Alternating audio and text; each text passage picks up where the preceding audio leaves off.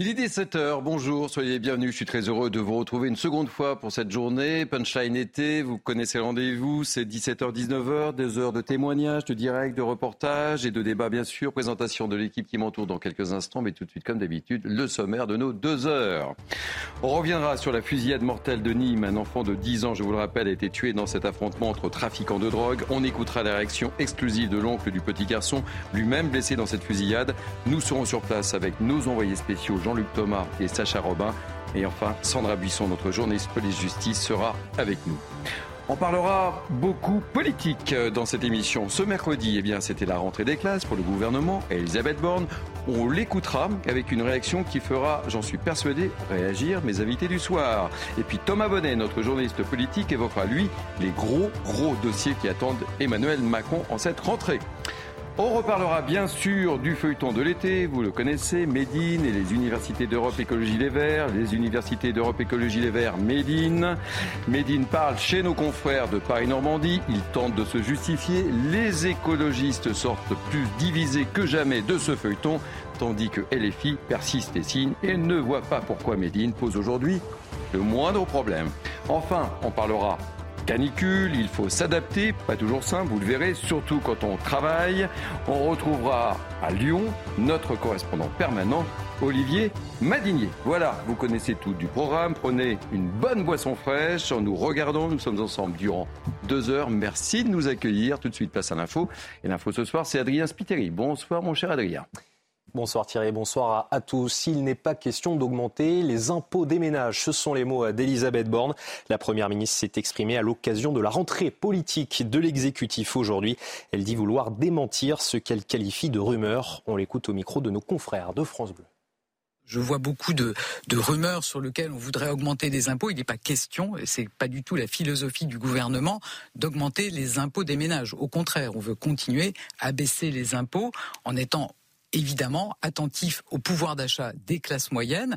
Moi, je, peux peut-être vous dire qu'on a passé le pic de l'inflation et mhm. qu'on devrait donc revenir à des niveaux plus, plus habituels dans les prochains mois. Et durant le Conseil des ministres aujourd'hui, Emmanuel Macron a annoncé qu'il réunira la semaine prochaine les forces politiques représentées au Sénat et à l'Assemblée. Un dialogue qui s'inscrit dans son initiative politique d'ampleur. Objectif éviter les blocages au Parlement cette année. Le ministre du Travail, Olivier Dussopt, a lui aussi fait une annonce aujourd'hui à l'approche de la rentrée. Il assure que la formation des chauffeurs de bus scolaires va être réduite.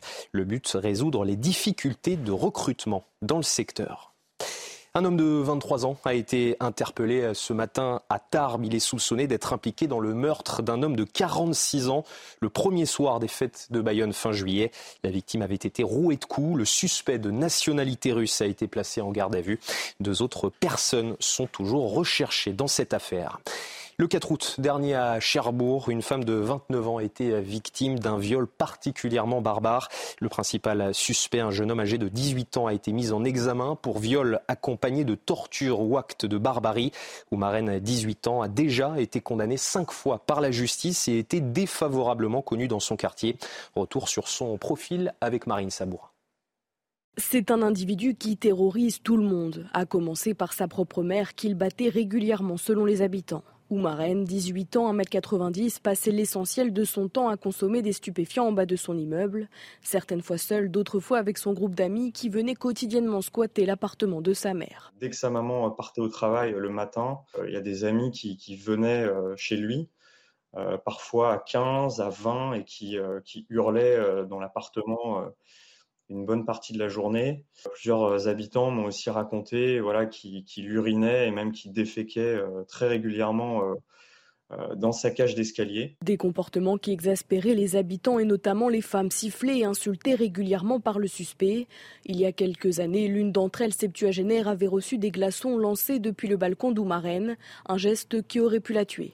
Dernier événement en date cité par ses voisins, une poubelle incendiée par l'individu et ses amis remplie de feux d'artifice au pied d'un arbre. Depuis le placement en détention provisoire d'Oumarène, les langues se délient. Beaucoup de voisins euh, bah, avaient peur de lui euh, et baissaient les yeux euh, quand ils le croisaient. sûrement de peur de représailles ou de choses comme ça. La victime plongée dans un coma artificiel est toujours entre la vie et la mort. La France continue de suffoquer. Hier, des records de température ont été atteints et il fait chaud, très chaud encore aujourd'hui. La vigilance rouge sera maintenue demain sur 19 départements du sud. Dans le quart nord-ouest, 25 départements seront placés en vigilance orange dans la nuit. Une canicule inédite après le 15 août. Les précisions avec Carole Zana. La France n'a jamais fait face à une telle vague de chaleur après le 15 août. Elle est tardive, mais surtout inédite par sa longévité et par son intensité. Elle a débuté le 17 août dernier et devrait se poursuivre jusqu'à ce vendredi 25 août inclus, soit 9 jours. Celle de 2012, elle avait duré 5 jours. Elle s'était étalée du 17 août jusqu'au 21 août. Donc 2012, l'été 2023 bat actuellement tous les records de chaleur.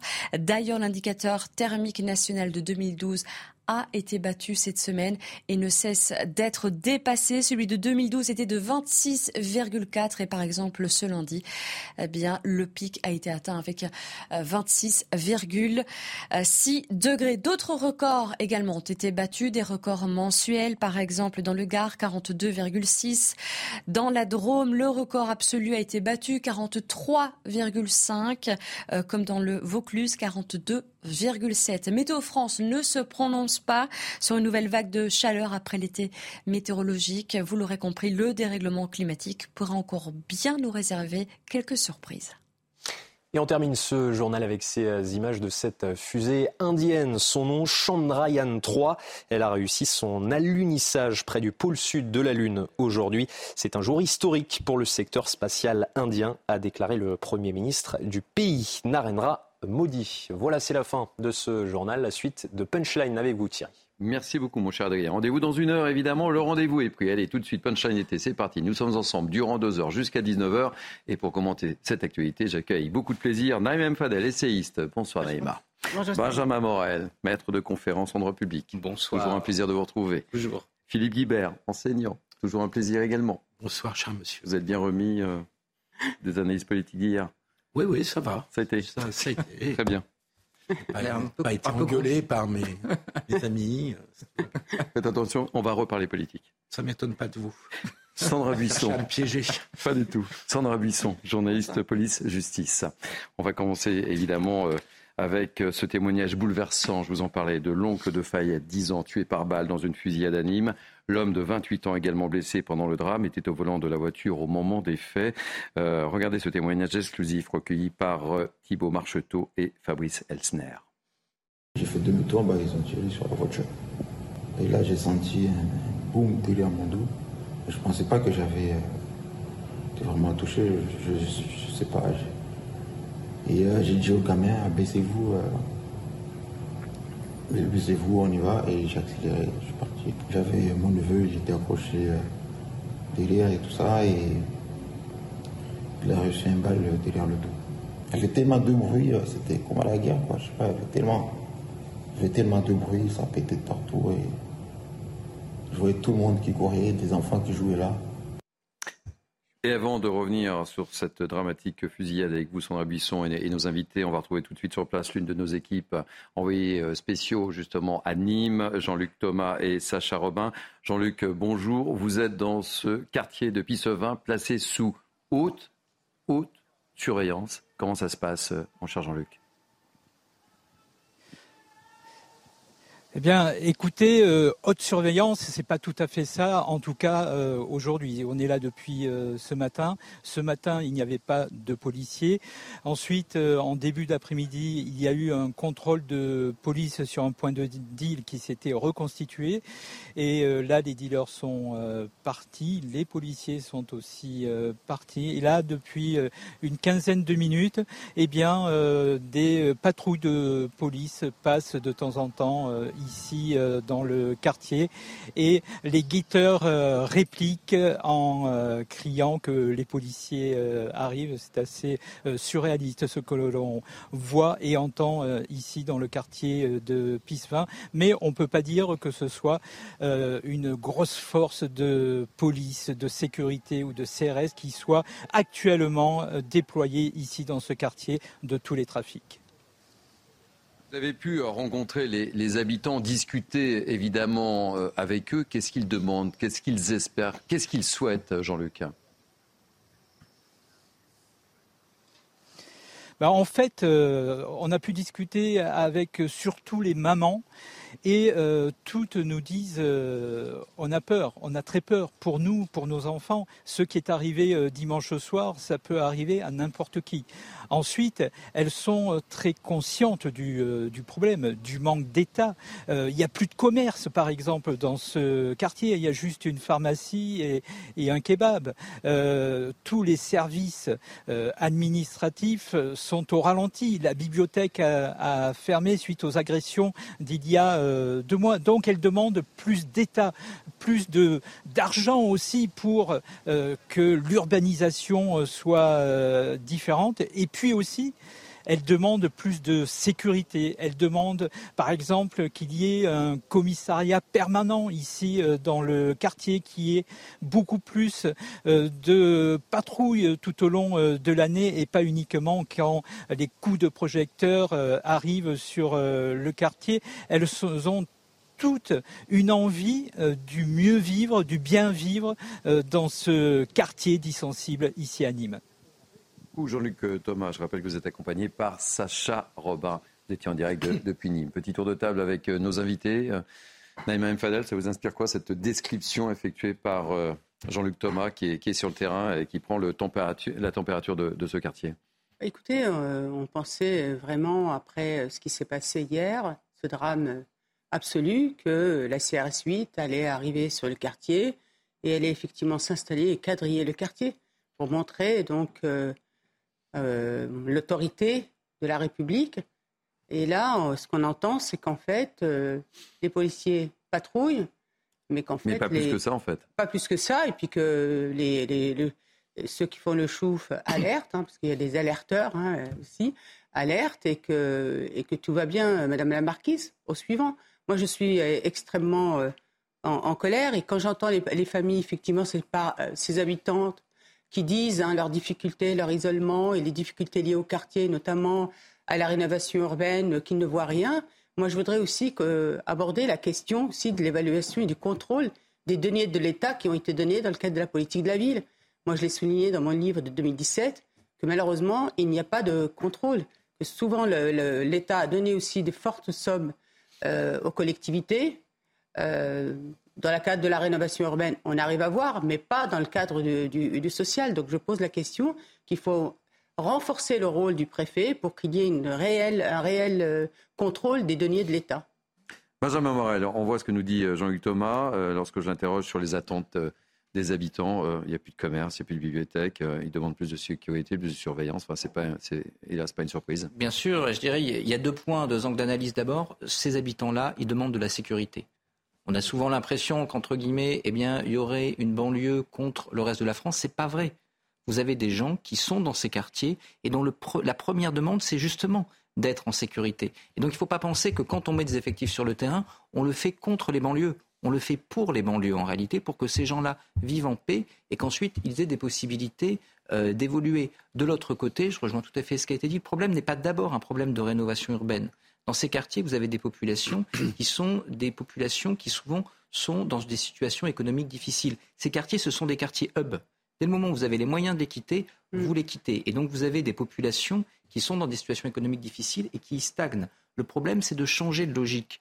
On attaque souvent je dirais, euh, les euh, questions, notamment la loi SRU, etc., la possibilité d'une répartition plus harmonieuse à travers notamment une politique de logement social de ces populations sur l'ensemble du territoire. Mais c'est un élément essentiel pour l'intégration. Regardez ce qu'ont fait les Danois. Ils ont fait exploser justement les quartiers qui étaient des quartiers ghettos. Vous ne pouvez pas avoir de politique d'intégration, qu'elle soit sociale ou qu'elle soit culturelle, si vous n'avez pas de l'autre côté eh bien, une meilleure répartition et si vous avez des populations qui sont concentrées. Tant qu'on n'aura pas changé de logique, qu'on ne fera que du, euh, eh bien, du, du, replâtrage et qu'on se contentera de repeindre les immeubles mmh. et parfois de remettre quelques services publics, mais comme ils sont brûlés, bah, rapidement ils s'en vont, eh ben, on n'y arrivera pas.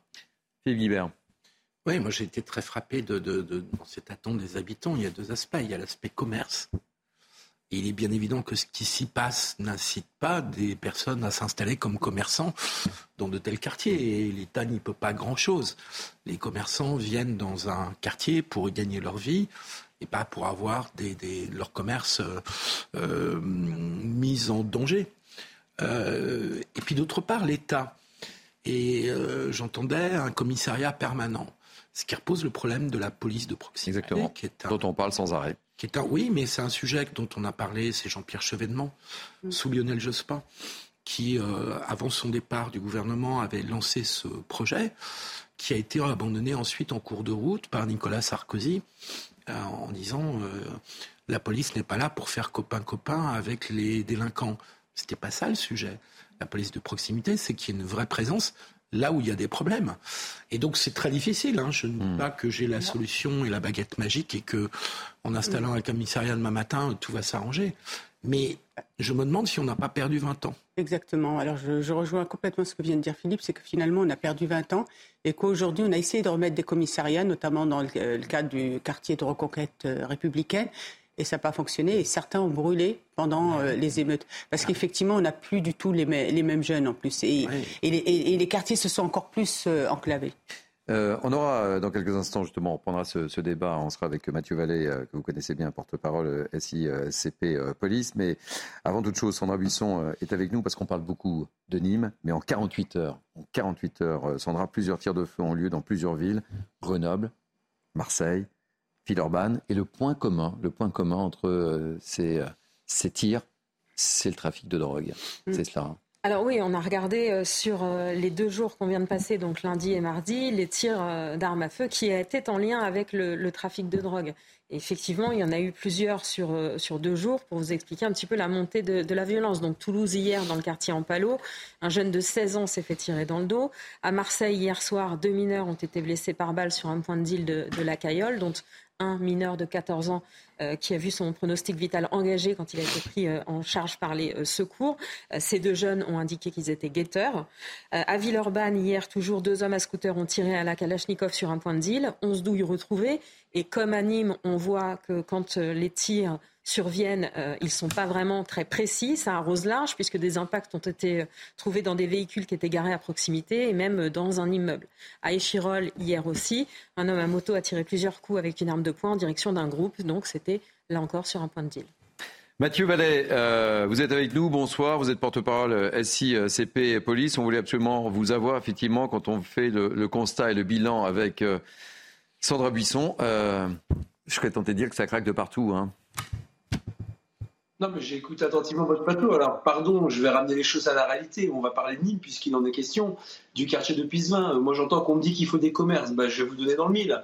Euh, le 2 juillet, il y a un bar tabac tenu par des gens modestes qui ont créé cette entreprise, qui ont été incendiés par les émeutiers. 150 000 euros de préjudice. Donc, je veux bien qu'il y ait des commerces dans les quartiers, mais s'ils sont brûlés par certains des habitants, c'est compliqué, parce que dans les interpellations qui ont été faites par les policiers nîmois, c'est pas des gens qui viennent de nulle part, c'est des gens du quartier. La bibliothèque, pareil, elle a été formée à cause de délinquants.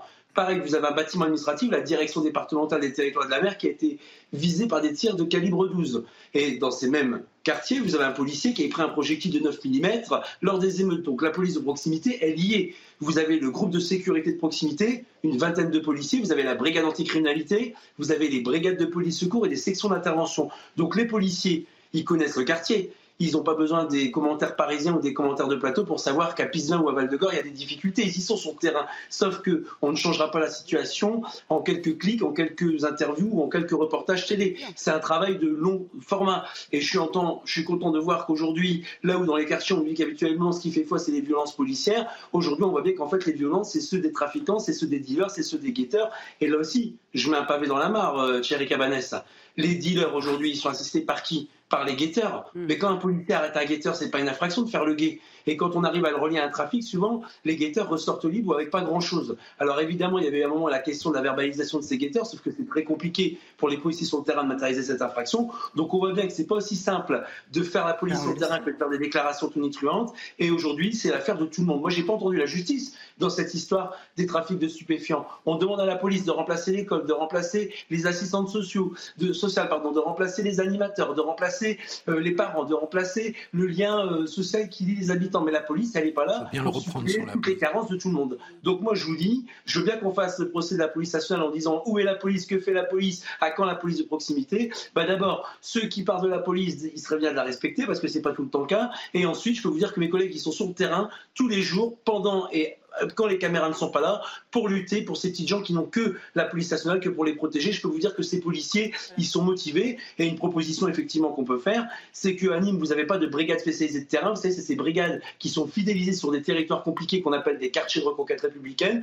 Moi, je pense qu'une quinzaine de policiers sur Pisevin et Val-de-Gore, ça permettrait évidemment de remettre un peu plus de bleu sur la voie publique. Et je termine juste sur ça créer un commissariat de police, ça fait plaisir aux gens parce qu'on voit du bleu, blanc, rouge sur un bâtiment, mais ça ne met pas plus de policiers sur la public. Est-ce qu'on veut plus de policiers sur le terrain ou est-ce qu'on veut plus de policiers enfermés dans les commissariats pour les faire fonctionner? C'est ça la réalité. Donc, moi, j'essaie d'être pragmatique, j'essaie d'être au concret en réalité. J'ai échangé beaucoup avec les policiers de Nîmes. Il ne faut pas les offenser en disant qu'ils ne sont pas là, qu'ils ne patrouillent pas, qu'ils n'interpellent pas. En trois mois, vous avez la sûreté départementale, les enquêteurs du quotidien et les policiers de terrain qui ont multiplié les interpellations, les perquisitions, les saisies d'armes, les saisies de stupéfiants. Et c'est pas fini, on va continuer, mais ça prendra du temps. C'est toute la noblesse du métier de policier, c'est qu'il faut être patient pour avoir des résultats, même si je sais que ceux qui sont dans les halls d'immeubles sont là tous les jours et que ça insupporte et que ça rend un enfer la vie de ces habitants qui ne demandent que la police soit là pour les protéger.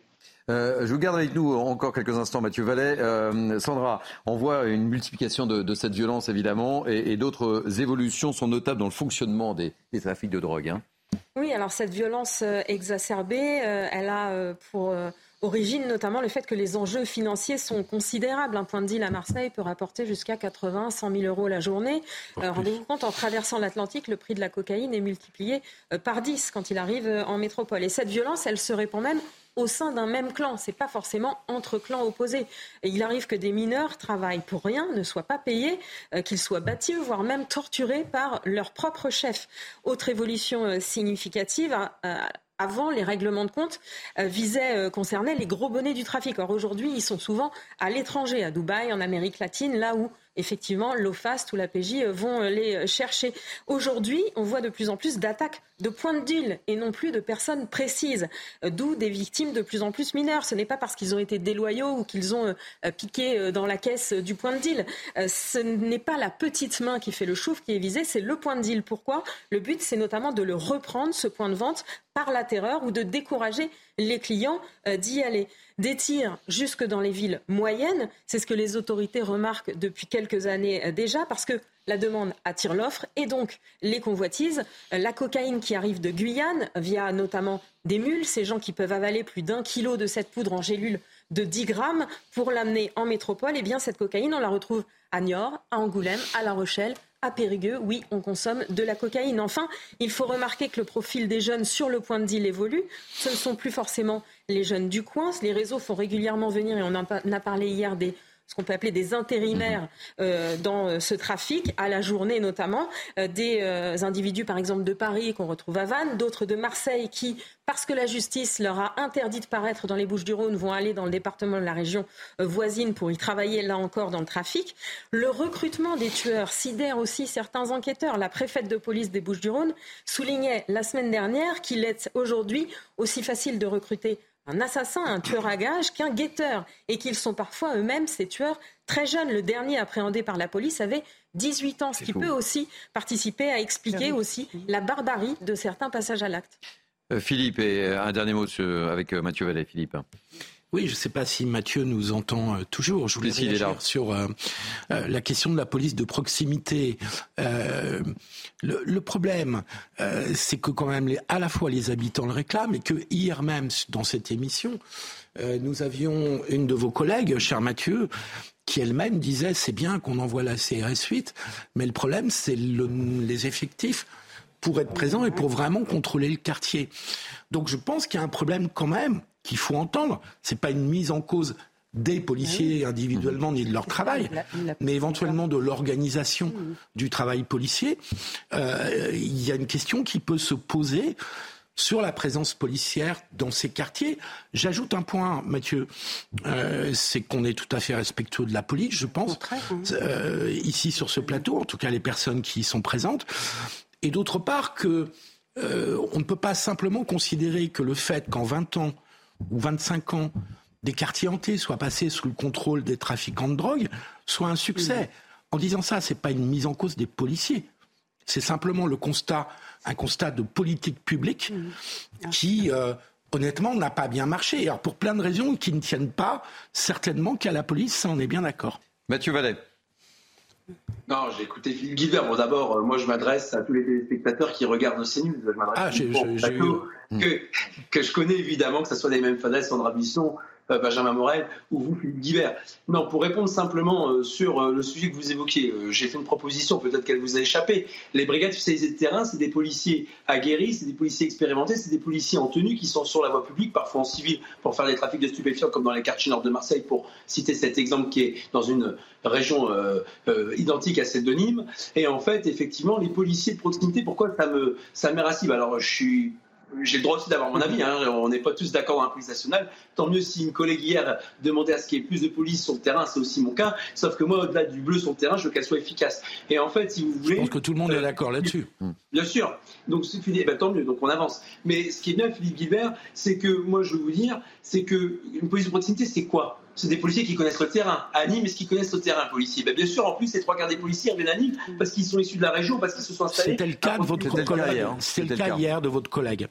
Comment? C'était le cas de la, policière de votre collègue qui était notre invité hier. Donc ça, c'est le premier point. Vous voyez, comme quoi je dis pas que des bêtises et comme ça, on est encore plus d'accord, donc on va encore mieux avancer. Ensuite, est-ce qu'ils vont sur le terrain, notamment la galerie Wagner, c'est la galerie où l'envoyé spécial de CNews était à proximité, il me semble, et là où il y a eu les tirs de Kalachnikov, malheureusement lundi matin avec le décès de Fayed, le gamin de 10 ans. Est-ce qu'ils connaissent les problématiques, les dealers et les guetteurs? Oui, ils les connaissent. Et Sandra Busson a fait une analyse remarquable, si je peux me permettre. Aujourd'hui, vous avez des policiers de terrain qui pilonnent ces points de deal, qui pilonnent ces halls d'immeubles. Alors on les voit pas H24, on peut pas mettre un policier dans chaque hall d'immeuble, euh, malheureusement, si j'ose dire, hein, euh, certains détracteurs diraient peut-être heureusement.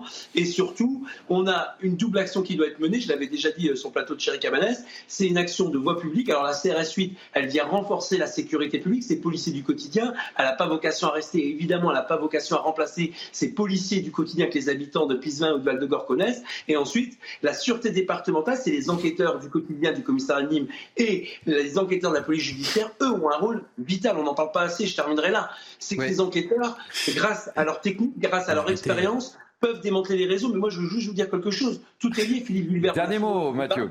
Dernier mot. Je termine juste sur ça. La simplification de la procédure pénale quand on la réclame. Vous savez que toutes les affaires de trafic de stupéfiants et les règlements de compte, mm. c'est du criminel. Ça veut dire que la procédure, elle est lourde, elle est longue, elle est compliquée, elle est chronophage. Oui, mais je... simplifier la procédure pénale pour qu'on ait plus de collègues qui fassent d'enquête et qui s'interpellent plus de voyous, c'est bien parce que on sait que c'est ce que demandent les collègues. Vous voyez, tout est lié. On ne peut pas isoler un sujet. Je pense que ça, on peut être d'accord. Euh, merci, merci beaucoup, mon cher Mathieu Vallet porte-parole SICP Police. Et mon S se prononce pas, mon cher Mathieu. C'est Cabane. dire juste Thierry Cabane. Mais, mais je vous en veux pas.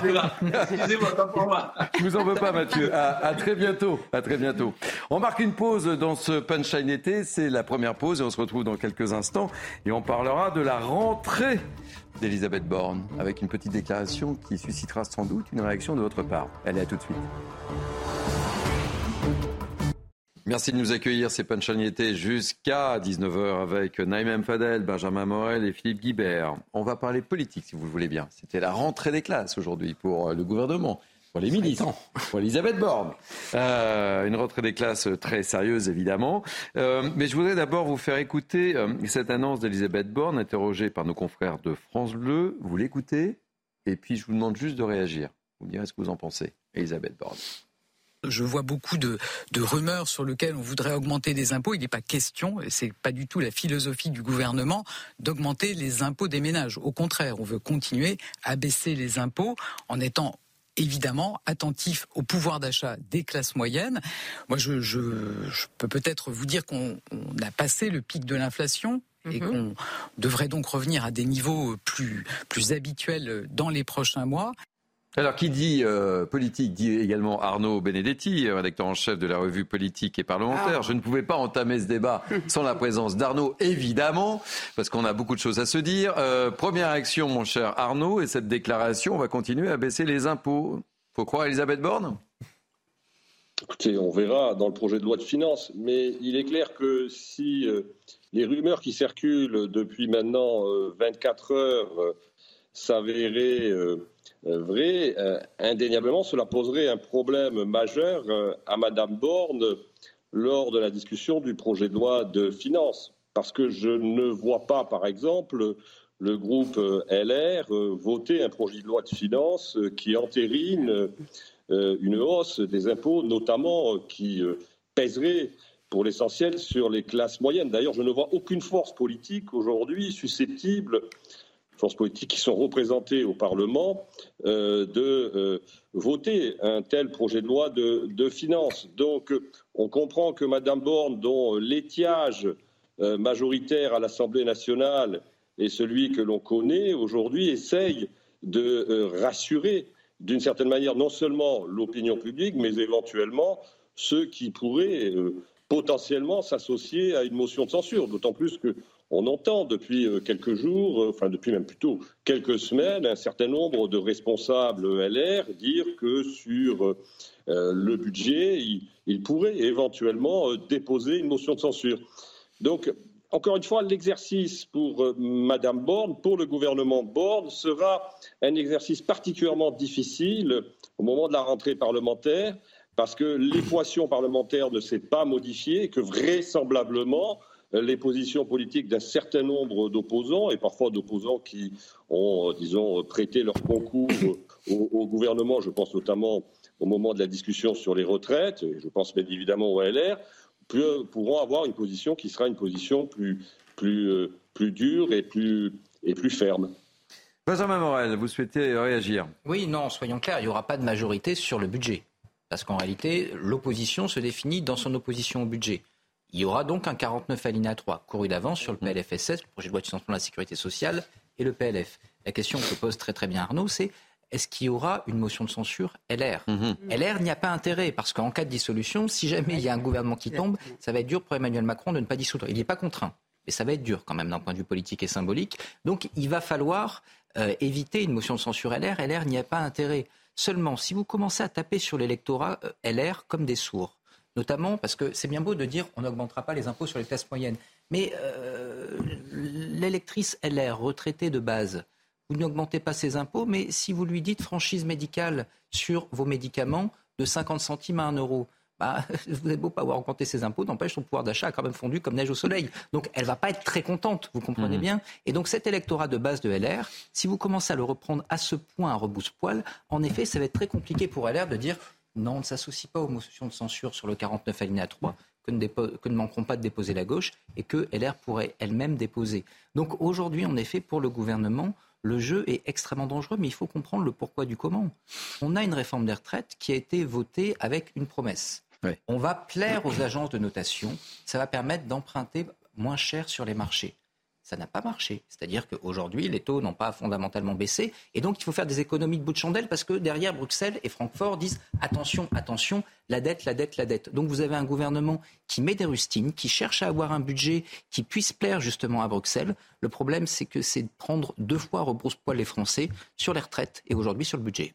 Mais comme vous êtes de grands spécialistes, euh, tous les trois et tous les quatre avec Arnaud euh, de Benedetti, euh, que ça ne nous a pas échappé, Emmanuel Macron aurait appelé Ciotti. Et euh, il l'aurait appelé notamment pour évoquer l'initiative politique qu'il entend mener à la fin du mois qui pourrait prendre la forme d'une sorte de séminaire avec l'ensemble des partis représentés au Parlement selon l'entourage du patron de LR, mon cher Philippe Guibert. Il y a des tractations qui se passent, il y a des coups de téléphone, il y a des petits messages. Mais on le savait ça. Sauf que là, c'est officiel. Oui, bien sûr. Euh, le téléphone a beaucoup fonctionné euh, pendant la réforme des retraites. Euh, le terme séminaire m'a fait sourire parce que le, le macronisme, le, macronisme a du mal à se dégager de la langue, du langage du vocabulaire managérial. Et on imagine un séminaire, enfin le terme séminaire. C'est ça. Alors il, appartient aussi au vocabulaire de universitaire, mais dans un autre sens. Mais Avec le petit déjeuner à 9h, la pause déjeuner, et, la pause à 4h, Exactement. les intervenants externes un séminaire d'entreprise. Un séminaire d'entreprise. c'est ça, un séminaire Je ne suis pas sûr que ça, ça plaise beaucoup à l'ensemble des, forces politiques. En général, on est dans la consultation. Hmm. Le terme, le vocabulaire politique, c'est plutôt celui-là. Euh, ensuite, deuxième élément de, méfiance, un peu, quand on parle d'option de référendum au pluriel, c'est qu'on ne veut pas en organiser un. Je veux dire, si on veut faire un référendum, on dit je voudrais organiser un référendum. Quand on dit éventuellement des référendums, ça veut dire qu'on ne veut pas en organiser un. Donc je, trouve que derrière cette initiative annoncée par Emmanuel Macron avant les vacances euh, et, qu'il essaye de reprendre, euh, je trouve qu'il y a plusieurs tiroirs et que je, je, on va regarder ça. Je crois que c'est lundi prochain, mm. le, non pas lundi prochain, mercredi prochain, le 30 août. On va regarder ça avec beaucoup de beaucoup d'attention parce qu'il y a de la filouterie derrière tout ça. J'ajoute juste un mot sur la, les, les, impôts des, des, ménages et de la classe moyenne. Euh, je connais un peu trop la technocratie que j'ai beaucoup fréquenté et, et, il est très facile de dire qu'on va réduire des niches fiscales sans dire qu'on a augmenté les impôts. Vous voyez? Oui, mmh. effectivement, Vous pouvez réduire des crédits immobiliers, enfin des crédits d'impôt sur l'immobilier, par exemple, ou d'autres niches fiscales en disant mais attendez, nous, on n'a pas touché à l'impôt sur le revenu, on n'a pas touché à la TVA, on n'a pas touché aux taxes sur l'essence. La technocratie de Bercy, et, et Madame Borne connaît bien la technocratie, elle en est issue, euh, c'est parfaitement joué sur les mots, mais en général, là aussi, il faut être très prudent et bien regarder dans les détails où se cache le diable, comme chacun sait. Arnaud Benetti, je vous donne la parole juste après, euh, mon cher Benjamin. Euh, ce terme de séminaire, ça vous fait sourire Vous aussi, ça, ça nous a beaucoup amusé, effectivement, avec Philippe Guibert. Oui, alors, vous savez, ça, me fait sourire. C'est-à-dire, ça ne me surprend pas. Euh, le, le, le, macronisme nous a habitués à utiliser une sémantique managériale depuis... Prise de euh, hauteur, Arnaud. Je crois qu'on parlait même de coworking à un moment donné pour des travaux du groupe parlementaire euh, il y a en, début de, de, première, de première législature en, en, 2017. Non, mais si vous voulez, moi, ce qui me frappe, c'est que, in fine, Emmanuel Macron, c'est un peu aujourd'hui la mouche dans le bocal, c'est-à-dire qu'il se cherche des marges de manœuvre. Je rappelle qu'il y a quelque temps, il a créé, euh, ça avait d'ailleurs été l'objet d'un certain nombre de critiques, un Conseil national de la refondation, Conseil national de la refondation, où la plupart des forces politiques et même un certain nombre de syndicats ont refusé, auxquels ont refusé de, de, participer. La réalité, c'est que on a le sentiment d'avoir une communication qui euh, qui, qui, qui, procède par beaucoup d'effets d'annonce, mais qui n'arrive pas à trouver une issue politique par rapport à l'équation de l'élargissement possible d'une majorité. Quatre ans encore, ça va être difficile avec cette base majoritaire. Ça va être extrêmement compliqué, d'où vraisemblablement la volonté d'Emmanuel Macron d'essayer de trouver des issues politiques. Mais quelle issue politique? Quel référendum? Sur quel sujet? Euh, C'est quand même des questions qui aujourd'hui, à mon avis, se, posent. Et euh, on a le sentiment que, encore une fois, euh, il cherche des solutions, mais qu'il ne les trouve pas. Et euh, c'est peut-être, euh, je veux dire, aujourd'hui la, la, difficulté existentielle de, cette, de ce second mandat euh, d'Emmanuel Macron et surtout de cette législature. Benjamin Morel et Naïm Fadel. Oui, c'est un peu du, du, comique de répétition. Philippe l'a bien dit sur les référendums, mais ce n'est pas la première fois qu'on a le coup. Hein. Mm. Souvenez-vous, il devait déjà avoir des référendums plusieurs fois sous le premier quinquennat. Les 100 jours, c'est quoi la feuille de route d'Elisabeth Borne. Élargissez la majorité. C'est exactement ce qu'il va tenter de faire. La réalité, c'est que. C'est lui qui donne la manœuvre, là. Bien sûr, mais LR n'est pas euh, un partenaire fiable. LR était un partenaire pendant les retraites. On a déjà serré la main à Eric Ciotti. La réalité, c'est que le groupe LR aujourd'hui est trop divisé en interne pour représenter ne serait-ce qu'un soutien. Même si les dirigeants de LR qui n'y ont pas réellement intérêt, eh bien, décider de toper avec le gouvernement, ça ne marcherait pas pour cette raison-là. Par ailleurs, la majorité elle-même est très déstructurée, exposée façon puzzle entre le Modem, Horizon, les partisans de Darmanin, ceux qui refusent Darmanin au sein de la majorité. Bref, en soi, la majorité est non seulement relative, mais en plus en capilotade. Donc, vous avez un Emmanuel Macron qui ne peut pas admettre ça. Et au-delà du fait qu'en effet, il cherche la sortie, je reprends la métaphore de la mouche, la réalité, c'est que s'il le dit, ça veut dire eh bien, le quinquennat est terminé. Et donc, même si lui-même le sait qu'il n'y a pas de sortie du bocal, il ne peut pas le dire parce qu'à ce moment-là, en effet, c'est la fin de toute capacité d'agir. Il doit donner le sentiment qu'il y a une sortie du bocal, même si lui-même sait qu'il n'en sortira pas. Un dernier mot, Naïm Fadel, et je remercie Arnaud Benedetti euh, pour euh, votre regard. C'est toujours important de vous avoir sur, sur ces plateaux. Je rappelle que vous êtes rédacteur en chef de la revue politique et parlementaire. Merci, mon cher Arnaud. Revue, euh, Excellente revue, évidemment, précise Philippe Gibert. Vous arrêtez vos salam alek? Voilà, c'est bon. Philippe. Merci Arnaud. Euh, Naïm Fadel, Je reprends ce qui a été dit, mais ce qui est intéressant, c'est qu'en fait, il, il, a fait le constat que malheureusement, Elisabeth Borne n'a pas réussi à élargir et à, atteindre le but euh, qu'il lui avait euh, fixé. Donc effectivement, il reprend la main. Donc il appelle effectivement Eric Ciotti, puisqu'avec Larcher, il n'a pas réussi. Gérard Larcher, il n'a pas réussi puisqu'il avait, il s'était rapproché aussi du Sénat, Gérard Larcher, en espérant élargir euh, sa, sa, majorité. Et ce que je note et qui est intéressant, c'est que dans son livre, Nicolas Sarkozy parle d'Eric Ciotti et lui tresse des lauriers, pas possible. Donc je me dis, est-ce qu'aujourd'hui, il n'y a pas quelque chose qui se passe à ce niveau-là, où euh, Nicolas Sarkozy va revenir dans la danse, si je puis dire, pour faire le lien entre Emmanuel Macron et Eric Ciotti? Voilà, j'ai fait Vous avez regardé mon regard? Vous avez vu? Oui, j'ai pas vu cette fois-ci. Non, j'ai pas. Voilà, juste du regard. Allez, maintenant, je vais vous soumettre une petite image. Vous allez la, la commenter, puisque nous sommes, euh, nous parlions euh, rentrée gouvernementale. On va parler, vous savez, on aime bien aborder les, les problèmes très concernants. Et on va parler de l'inflation, mais je voulais vous soumettre cette image. C'est Aurore Berger, regardez. Aurore Berger, la nouvelle ministre des Solidarités et des Familles, est allée sur le terrain, comme un grand nombre de ministres. Et comme on peut le voir sur ces images, elle a pris un caddie, voilà, euh, comme tout le monde, enfin presque, hein, parce qu'elle bon, n'a pas, fait ses courses, elle n'a pas fait ses courses toute seule. Hein. Vous avez euh, des élus en écharpe, euh, un peu de caméra, un peu de micro. elle est allée voir justement le, le prix, le coût euh, des fournitures scolaires. Mais c'est vrai que lorsqu'Aurore Berger se déplace pour faire ses courses, il y a un peu de monde. Donc euh, voilà. L'image est très drôle. C'est un stéréotype de genre absolu. C'est la femme qui tire le caddie. Et ah ouais, bravo. Il y a cinq mecs autour. C'est ça. C'est terrible. mais c'est de la communication aussi. Mais je ne sais pas. On peut l'analyser. C'était pas l'objet du débat, mais vous avez raison de le souligner. Non, mais c'est une euh, Très bonne euh, observation. Mais en même temps, c'est en, même temps, c'est souvent les femmes qui font les, euh. les, les, courses de. Enfin, les courses. Cela étant dit, euh, hormis ce petit côté, comme quand même, on, ne va pas se mentir, elle a voulu constater elle-même le prix des fournitures scolaires et écouter sa réaction quand même. Elle va être un petit peu plus chère parce qu'en effet, nos industriels, ils ont été euh, soumis à une augmentation des prix, augmentation des prix de l'énergie, augmentation des prix du papier. Mais il y a une alliance de tous qui fait qu'on rend le plus possible la rentrée accessible à l'ensemble des familles. Et ça, c'est évidemment, moi, ma préoccupation première en tant que ministre des Solidarités des Familles, en lien avec les parlementaires, en lien avec les industriels, en lien avec la grande distribution, faire en sorte que tous les enfants de notre pays puissent avoir une rentrée sereine. Et donc une rentrée sereine, ça veut dire ne pas avoir une boule au ventre quand on fait ses courses ici, dans un hyper, dans un supermarché, avec une liste de fournitures. C'est la raison pour laquelle on a augmenté l'allocation de rentrée scolaire. Ah. Petite correction, Philippe oui, euh, alors je, ne connais pas le chiffre précis de l'augmentation de l'allocation de rentrée scolaire. Sur les éléments personnels familiaux. à 434, oui, c'est à de l'âge des enfants. 398 euros. l'inflation des produits. À 434 et par enfant. Parce que sur chaque je enfant. peux constater dans mon entourage immédiat sur le prix des, des, des, fournitures scolaires, ou plus généralement du coût de la rentrée, l'augmentation elle est plutôt de 10%. Oui, hein. euh, oui, euh, oui, oui c'est vrai. Je prends ça comme exemple.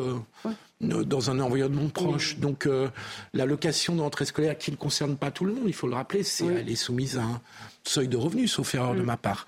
Euh, et donc on a un coût de la rentrée scolaire qui est plus important, incontestablement. Et donc l'effort du gouvernement est louable, mais je ne suis pas sûr qu'il compense. Non, mais euh, euh, honnêtement, honnêtement, cette, cette prime, cette allocation de rentrée, Vraiment, je suis, je suis parent, j'ai des enfants, j'en ai quatre. vraiment, elle, elle, peut suffire, vraiment. on va, on sera dans quelques instants. Et elle peut suffire aussi à la tenue sportive. On sera, euh, Naïma, justement, dans quelques instants avec euh, Laura, euh, Laurent pardon, Samekowski, qui est vice-président de la Fédération des parents d'élèves de l'enseignement public, qui pourra répondre à cette question. Mais justement, on va parler de, l'inflation qui impacte les, étudiants. Le budget mensuel pour étudier en France a franchi la barre symbolique des 1000 euros. Ouais, 1000 euros cette année dans toutes les villes du pays. C'est notamment ce qu'a révélé l'UNEF. Regardez ce reportage de Sarah Fenzari et Florian Paume et, et on accueille notre invité juste après.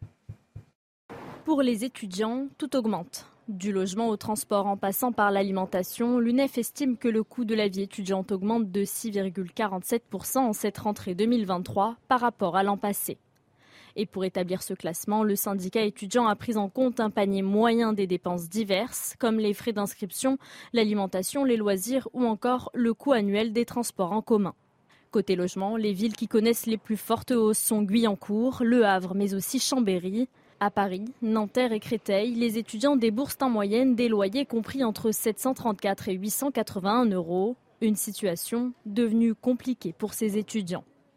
C'est vrai que pour certains, c'est compliqué. J'ai des camarades qui travaillent pendant l'été alors qu'ils sont en prépa et c'est compliqué de travailler pour ses études et en même temps de devoir euh, avoir un emploi. Je passais de, gratuitement, hein, environ 600 euros quand j'ai commencé mes études à Saint-Ouen. Ensuite, j'ai habité à Versailles 700 pour à peu près la même surface d'habitation tout seul. Et là, à Paris, 850. On sent la différence entre même il y a quelques années et maintenant. Juste faire les courses, enfin, c'est devenu euh, extrêmement cher. Enfin, l'UNEF s'alarme de la hausse des coûts des transports, là où l'année dernière seulement trois villes ont augmenté leurs tarifs. Ce sont 11 villes et les communes de l'île de France qui augmentent le tarif de leurs abonnements annuels dès cette année. Bonjour Laurent euh, Zabekowski, euh, vous êtes euh, vice-président de la Fédération des parents d'élèves de l'enseignement public. On aime bien vous avoir sur, sur notre plateau justement pour avoir votre regard. Quelle est votre réaction sur ce budget mensuel de 1000 euros cette année qui a franchi la barre symbolique de 1000 euros cette année? C'est hélas pas une surprise bah, tout à fait. Et en plus, pour les étudiants, enfin, là, si on parle déjà des étudiants, c'est quand même de plus en plus difficile, notamment avec les coûts du logement, comme il a mm. été évoqué dans le reportage mais d'une manière générale, parce que là, cette année, hormis les augmentations euh, régulières depuis de très nombreuses années, euh, l'augmentation inédite euh, de l'électricité, du fuel, toutes ces augmentations qui arrivent vont être vont fortement impacter le budget des, des ménages, notamment pour la rentrée. Et cette allocation ne suffira pas forcément pour pour les familles, parce que aujourd'hui, elle a été augmentée par rapport au taux moyen de l'inflation, mais l'inflation qu'on constate dans les rayons sur les fournitures scolaires, elle est bien au-delà du taux moyen. Euh, petite réaction. Euh, oui, une réaction sur les étudiants, et là c'est le mm. prof du supérieur qui parle. Euh, on est au croisement de trois problématiques. La première problématique, c'est qu'on a eu une réforme de l'enseignement supérieur ces dernières années qui fait que c'est beaucoup plus compétitif. Et donc c'est bien beau de dire oui, mais ils ont qu'à travailler à côté, certes, mais quand vous voyez aujourd'hui le goulot d'étranglement en master, mm. et je dis ça en m'occupant de licence 3, vous voyez qu'en réalité, vous perdez réellement énormément de chances de pouvoir terminer vos études jusqu'au master 2 quand vous avez un job à côté. Et là, il y a un problème d'égalité. Je suis désolé, on peut se mentir, on peut dire ils n'ont qu'à faire plus d'efforts. En réalité, on se leurre et on euh, envoie dans le mur des étudiants en disant ça. De l'autre côté, on a une problématique du logement. Aujourd'hui, vous avez une concentration du patrimoine immobilier et vous avez par ailleurs une politique de concentration des universités qui fait que la plupart des études se font dans des grandes villes. Donc ça coûte très cher. Et donc, évidemment, lorsque vous louez une chambre de bonne à Paris, eh bien, c'est minimum 600, 700 euros, même si vous avez les toilettes. Souvent plus. Même si vous avez les toilettes hein, sur le palier, et je parle d'expérience, y compris quand elles sont sur le balcon, ce qui est très pratique quand il pleut. Donc, évidemment, c'est c'est quelque chose de très très problématique. On a besoin de construire des logements et notamment d'avoir plus de logements crous. De l'autre côté, on a affaire à une population qui a en règle générale pas d'épargne et qui donc ce faisant est très sensible aux évolutions du coût de la vie sur l'électricité et sur l'alimentation. Donc là, ils sont directement impactés. Donc là, je crois vraiment qu'il faut tirer la sonnette d'alarme. On a une population estudiantine qui aujourd'hui est en grande, grande précarité. Non, puis ceux, qui ont le droit au logement Crous, c'est surtout les boursiers. Bien sûr. Euh, c'est ça le problème, c'est qu'aujourd'hui, l'inflation, elle a beaucoup impacté justement euh, les classes moyennes qui ont des enfants étudiants et, euh, malheureusement, ils ne peuvent pas plus les, aider, les aider parce que souvent, ils sont ric-rac eux-mêmes. Donc moi, j'espère en tout cas que Mme Borne va faire une déclaration très forte sur une politique familiale digne de ce nom dans un pays qui est la septième puissance au monde pour notamment, je pense, aujourd'hui, il faut avoir une, forte politique envers toutes les familles de France et euh, notamment rétablir l'universalité des allocations familiales. Je pense que c'est vraiment important et limiter peut-être cette allocation familiale à quatre enfants. Parce qu'aujourd'hui, on a aussi le déséquilibre de l'autre côté. Dans, sur CNews, vous savez, on aime bien prendre le pouls de la, population. Laurent, quelles sont les remontées que vous avez euh, des, familles, justement, des, parents d'élèves Quelles sont les remontées euh, Ils sont très inquiets, je suppose. Nous sommes quoi? Nous sommes le, 23 août, la rentrée euh, approche. Quelles sont les remontées que vous avez? Ils sont pris au dépourvu parce qu'effectivement, vous avez fait un budget. Je vous l'avez dit, les classes moyennes sont un peu exsangues et elles doivent de plus en plus compter. La rentrée, on se, retrouve à faire plusieurs enseignes pour bénéficier des meilleures promotions. dire, chaque euro économisé compte et malheureusement, ça ne, ça ne pas seulement les familles, les 3 millions de Français qui ont été aidés par euh, l'allocation de rentrée scolaire, mais de toutes les familles, la grande majorité, à part quelques-unes familles euh, les plus riches qui arrivent à s'en sortir, les autres doivent aujourd'hui réellement compter. Et c'est compliqué parce qu'il faut quand même, il y, a la, il y a la rentrée, mais il y a aussi toute la suite de l'année, il y a, il y a le, fait, le fait de payer aussi la cantine, enfin il y a plein de, choses qui vont être euh, importantes à payer, aussi des sorties scolaires, c'est tout bête, hein. mais je veux dire, vous avez un fonds de, de solidarité pour les familles, euh, effectivement, des boursiers ou des gens euh, qui sont dans des situations les plus mm. précaires, mais les, les classes moyennes, elles n'ont pas forcément ça et se trouvent aussi dans des situations des fois exsangues et c'est difficile aussi pour les enfants parce qu'on ne veut pas les mettre dans des situations où ils se trouvent stigmatisés parce qu'ils ne peuvent pas se joindre à certaines activités. Et également aussi pour les activités sportives. Enfin, y a, je veux dire, ça semble pas grand-chose. Mais quand vous mettez tout bout à bout, tout. Euh, ça fait un moment où vous en sortez plus. Et puis je veux dire, on a aussi beaucoup critiqué sur le fait qu'on pouvait utiliser aussi de l'argent pour d'autres choses, etc. Mais je veux dire, on reste quand même néanmoins des humains. On a peut-être aussi mm. pour nos enfants envie d'avoir des loisirs. Mm. On n'est pas là que pour survivre, mais aussi quand même un minimum pour vivre. Et c'est là le problème aujourd'hui pour les familles. C'est-à-dire que là, on se retrouve un peu dans une impasse. On a malheureusement l'habitude de ces augmentations régulières chaque année. Mais là, d'un seul coup, cette montée, euh, bah, on se retrouve hmm. totalement désemparé et, il faut faire euh, face au plus pressé. Donc évidemment, euh, bah, on fait ce qu'il faut tout de suite, mais il y a une inquiétude pour la suite parce que les salaires vont pas augmenter du jour au lendemain, etc. Donc les familles font part au plus pressé et après sont extrêmement angoissées pour la suite. Merci euh, Laurent euh, Zanikowski. Vous êtes vice-président de la Fédération des parents d'élèves de l'enseignement public. Votre témoignage était euh, important dans notre débat, évidemment. Merci encore une fois, Laurent. Un dernier mot sur le sujet. On voit que cette rentrée va être particulièrement difficile. Hein. Oui, mais le problème du pouvoir, dit du pouvoir d'achat, du, des dépenses contraintes pour les ménages, qui n'ont fait qu'augmenter ces dernières années, parmi lesquelles le logement. Et Benjamin avait raison de souligner que les études se font dans les grandes métropoles, là où le prix mmh est en train, enfin pas en train, il a, il a beaucoup augmenté ces dernières années, euh, complique considérablement l'équation. Après, sur l'universalité, l'universalité de la politique familiale, je voudrais rappeler que ça a touché euh, que, 10% ou 15% des ménages les parmi les plus aisés, pour lesquels ça ne représentait ah bah, une somme très euh, limitée. pour avoir une allocation, il ne faut pas dépasser, pour deux enfants, il ne faut pas dépasser 31 000 euros par exemple, pour avoir les allocations familiales, même la prime de rentrée. Non, je pense que c'est une. Cas, elle est encore très, très large. Aujourd'hui, c'est vraiment. Non, mais c'est une. sont diffusées de façon très large. C'est une politique forte qu'il faut avoir et c'est même digne d'un pays comme euh, la France. C'est qu'à un moment, on fait un effort, la France fait un effort pour l'ensemble de ses enfants. Voilà. Vous voyez, moi, je suis pas pour LFI, mais pourtant, quand LFI a voulu mettre le, la cantine à un euro, je vous assure, j'ai applaudi. J'ai dit c'était une bonne idée. Tous les enfants paye seulement 1 euro la Et cantine. Comment on finance voilà. Euh, mais, mais, tout, comment on finance Parce qu'aujourd'hui, quand vous me dites, euh, cher Philippe, je voudrais juste finir, c'est important. Quand vous, Philippe, vous me dites, par exemple, euh, mais c'est un choix de faire des enfants, mais c'est un choix aussi pour, pour, pour les autres. vous avez aujourd'hui, il y a un déséquilibre. Je voudrais pas rentrer trop dans les détails, mais vraiment penchez-vous dessus. Merci Naïma. Sujet important. C'est la mi-temps de Punchline été, Naïma. On en parlera, c'est sûr, autour de ces plateaux, je vous le promets. On nous parlera des étudiants de cette rentrée. On marque une pause. On se retrouve dans quelques instants. À tout de suite. Merci d'avoir choisi euh, CNews. C'est Punchline été jusqu'à 19h. Je vous présente les invités pour la dernière heure de, notre émission dans quelques instants. Mais tout de suite, place à l'info avec Adrien Spitier. Rebonjour Adrien. Bonjour Thierry, bonjour à tous. Les recherches se poursuivent à Nîmes. Au moins quatre individus sont recherchés après la mort d'un enfant de 10 ans touché par balle, perdu à proximité d'un point de deal lundi soir. Il se trouvait dans une voiture avec son oncle. Ce dernier a également été blessé. Il s'est exprimé en exclusivité pour CNews depuis son lit d'hôpital. Des propos recueillis par Fabrice Elsner et Thibault Marcheteau. C'est l'injustice, quoi. Je, je sais pas, c'est. Et tout c'est cruel.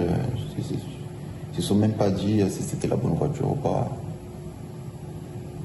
Alors qu'il y avait des enfants à l'intérieur. On venait juste de, On allait juste se balader, quoi. Ben, choqué, quoi. Je sais pas. On est tombé au mauvais endroit au mauvais moment. Il n'est pas question d'augmenter les impôts des ménages. Ce sont les mots d'Elisabeth Borne. La Première ministre s'est exprimée à l'occasion de la rentrée politique de l'exécutif sur ses réseaux sociaux. Elle dit vouloir démentir ce qu'elle qualifie de rumeurs. Durant le Conseil des ministres aujourd'hui, Emmanuel Macron a annoncé qu'il réunira la semaine prochaine les forces politiques représentées au Sénat et à l'Assemblée. Un dialogue qui s'inscrit dans son initiative politique d'ampleur. Objectif éviter les blocages au Parlement. Cette année. Et justement, certains membres du gouvernement étaient sur le terrain. Aujourd'hui, c'est le cas d'Aurore Berger. La ministre des Solidarités et des Familles était à Reuil-Malmaison cet après-midi dans un magasin Leclerc à l'approche de la rentrée des élèves. Elle s'est exprimée sur l'augmentation des prix des fournitures scolaires. On l'écoute. La rentrée, elle va être un petit peu plus chère parce qu'en effet, nos industriels, ils ont été euh, soumis à une augmentation des prix, augmentation des prix de l'énergie, augmentation des prix du papier. Mais il y a une alliance de tous qui fait qu'on rend le plus possible la rentrée accessible à l'ensemble des familles. Et ça, c'est évidemment, moi, ma préoccupation première en tant que ministre des Solidarités des Familles, en lien avec les parlementaires, en lien avec les industriels, en lien avec la grande distribution, faire en sorte que tous les enfants de notre pays puissent avoir une rentrée sereine. Et donc une rentrée sereine, ça veut dire ne pas avoir une boule au ventre quand on fait ses courses ici, dans un hyper, dans un supermarché, avec une liste de fournitures. C'est la raison pour laquelle on a augmenté l'allocation de rentrée scolaire. Et à l'approche de la rentrée scolaire, justement, Olivier Dussopt a également fait une annonce. Le ministre du Travail assure que la formation des chauffeurs de bus scolaires va être réduite. Le but, résoudre les difficultés de recrutement dans le secteur. Nos différents ministères ont travaillé pour faire en sorte que l'accès à ce métier soit plus facile. Euh, aujourd'hui, pour exercer le, métier de transporteur, de, chauffeur de, transport collectif, il faut réunir quatre documents administratifs et ces documents sont demandés les uns après les autres. Nous allons euh, presque fusionner les procédures pour les deux premiers pour gagner énormément de temps euh, et faire en sorte que le, délai moyen, qui est de, presque trois mois, soit réduit de manière drastique et qu'ainsi on, puisse gagner beaucoup de temps entre la fin de la formation et le jour auquel les personnes peuvent effectivement exercer ce, métier-là. Dans le reste de l'actualité, une large partie du territoire continue de suffoquer. Aujourd'hui, l'épisode caniculaire se poursuit. 19 départements resteront placés demain en vigilance rouge. Hier, des températures records ont été atteintes. Alors certains Français recherchent de plus en plus de la fraîcheur. Dans les Côtes d'Armor, les réservations augmentent considérablement. Marie-Victoire Dieudonné. La France serait envahie par la chaleur. Toute la France Non. Une région peuplée d'irréductibles vacanciers résiste encore et toujours à la canicule. C'est la Bretagne. Un atout pour la côte armoricaine, sa température clémente. On a 35 chez nous, donc on est venu se mettre au frais et rejoindre nos enfants. Il fait très chaud, oui, donc je suis très heureux, enfin nous sommes très heureux d'être ici, d'avoir juste 22 degrés ou 23 degrés, c'est vraiment euh, exceptionnel. Résultat, fait inhabituel, en cette fin du mois d'août, l'air de camping-car affiche complet. Et nombreux sont ceux qui s'accordent quelques jours de répit supplémentaires. On n'a même pas envie de repartir, vous voyez. Hein? On avait dit qu'on repartirait euh, peut-être demain, mais non, non, on va rester encore un petit peu. La région est épargnée par la vague de chaleur qui s'abat sur toute l'Europe grâce à sa situation. Ces vents océaniques provoquent nuages, précipitations et vents forts. Mais malgré tout, la Bretagne reste bien au-dessus des normales de saison. Voilà, c'est la fin de ce journal. Punchline continue avec vous, Thierry Cabane. Et oui, les vertus de la Bretagne, mon cher Adrien. Merci. Merci beaucoup. C'est la dernière ligne droite pour euh, Punchline était avec moi pour commenter l'actualité. Toujours fidèle. Naïma Mfadel, essayiste. Benjamin Morel, toujours fidèle. Maître de conférence en droit public. Philippe Guibert, enseignant. Toujours fidèle. Toujours fidèle. Toujours fidèle. Très bien. Toujours là. toujours là. On va commencer avec euh, cette euh, nouvelle affaire, euh, avec le meurtre d'une jeune femme de, 27 ans. Cela s'est produit dans la nuit de lundi à mardi. Et pourquoi on vous en parle? Parce que, en fait, l'assassin présumé est âgé de 16 ans. J'ai bien dit 16 ans. Rappel des faits, explication, Tanguy Hamon, on en parle après.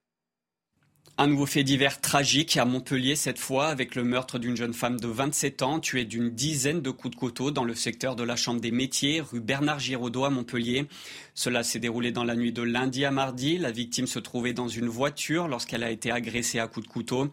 Plusieurs coups lui ont porté alors qu'elle était dans le véhicule et ont continué à lui être donnés alors qu'elle était dans la rue. Elle avait été retrouvée gisante et n'a malheureusement pas survécu. Elle est morte mardi soir à l'hôpital. Le suspect est un adolescent âgé de 16 ans seulement. C'est lui qui lui aurait donc donné une dizaine de coups de couteau, selon des informations que nous a communiquées le parquet de Montpellier. Il a été interpellé et placé en garde à vue. L'enquête doit désormais permettre de comprendre le mobile de ce meurtre. On sait qu'il y avait un lien entre la victime et le suspect. Le procureur nous a indiqué qu'il fallait désormais déterminer précisément ce lien pour tenter de comprendre le mobile. Dans cette affaire, enfin, deux jeunes femmes se sont présentées d'elles-mêmes au commissariat. Elles ont été placées en garde à vue pour complicité de meurtre. Elles auraient notamment aidé le suspect à fuir après les faits. Benjamin Morel, une petite réaction. On ne peut pas oublier ce qui s'est passé euh, à Cherbourg avec cette violence incroyable de, ce jeune de, 18 ans. Cette nouvelle affaire que nous euh, rappelle euh, Tanguy Hamon. Faut-il s'habituer à ce genre d'affaires avec cette violence qui touche les jeunes? C'est hélas le pain quotidien actuellement avec ce genre d'histoire? Non, il ne faut surtout pas s'habituer parce que s'habituer, ça voudrait dire accepter.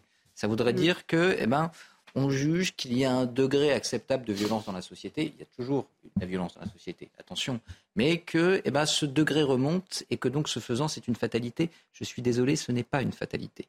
Et aujourd'hui, ce à quoi on assiste, souvent on parle de décivilisation, mais en réalité, euh, on est dans une forme même de déshumanisation.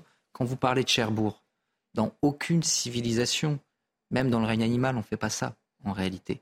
Donc là, on a aujourd'hui un degré de violence qui nie même l'humanité de euh, celui qui parfois en est la victime. Et ça, évidemment, non seulement on ne peut pas s'y habituer, on ne doit pas s'y habituer, mais on devrait même s'en indigner de façon beaucoup plus forte et faire justement eh bien, que euh, demain, celui qui commet ça, celui qui fait ça, sache qu'il s'exclut lui-même eh de la société. Nous commentons l'actualité autour de, ces plateaux et effectivement, euh, vous comprenez que ma question était volontairement provocatrice par rapport à cela et je faisais référence à, à Cherbourg à cette violence euh, incroyable, puisqu'on mm. a appris hein, également d'autres informations sur, euh, sur ce jeune homme de, 18 ans. Et puis, on voit ce, jeune homme de, 16 ans qui, effectivement, assassin présumé à 16 ans, avec là aussi une certaine violence. Oui, puis je pense, Thierry, pour, pour l'avoir souvent abordé sur vos plateaux, que vous pensez aussi en général à la violence des jeunes. C'est un jeune de, de, 16 ans. 16 ans, 16 ans. la décivilisation dont on en parle, j'ai fait une tribune euh, notamment avec le docteur Maurice Berger et David Lisnard, euh, président de l'Association des maires de France, où on a abordé ça, suite justement euh, à l'agression de cette, de cette mamie, je crois qu'elle avait 84 ou 89 ans, avec vraiment une violence, un acharnement. Donc là, effectivement, quand on voit la, la violence avec laquelle ce jeune de mineur de, 16 ans s'est attaqué à cette euh, pauvre jeune femme, on ne peut que penser à cela. effectivement, il ne faut pas de fatalisme, mais aussi il faut que notre société, à un moment, enfin, se penche sur cette question de la violence euh, des jeunes. Euh, voilà, le, lisez le docteur Maurice Berger, il en parle souvent. Il dit qu'en centre d'éducation renforcée, il a affaire à des gamins de 11, 12, 13 ans qui sont parfois des criminels et qui ne ressentent aucun mais aucun, euh, aucun regret. Et, effectivement, c'est aussi la question de la frustration. C'est qu'aujourd'hui, la violence remplace aussi le, langage.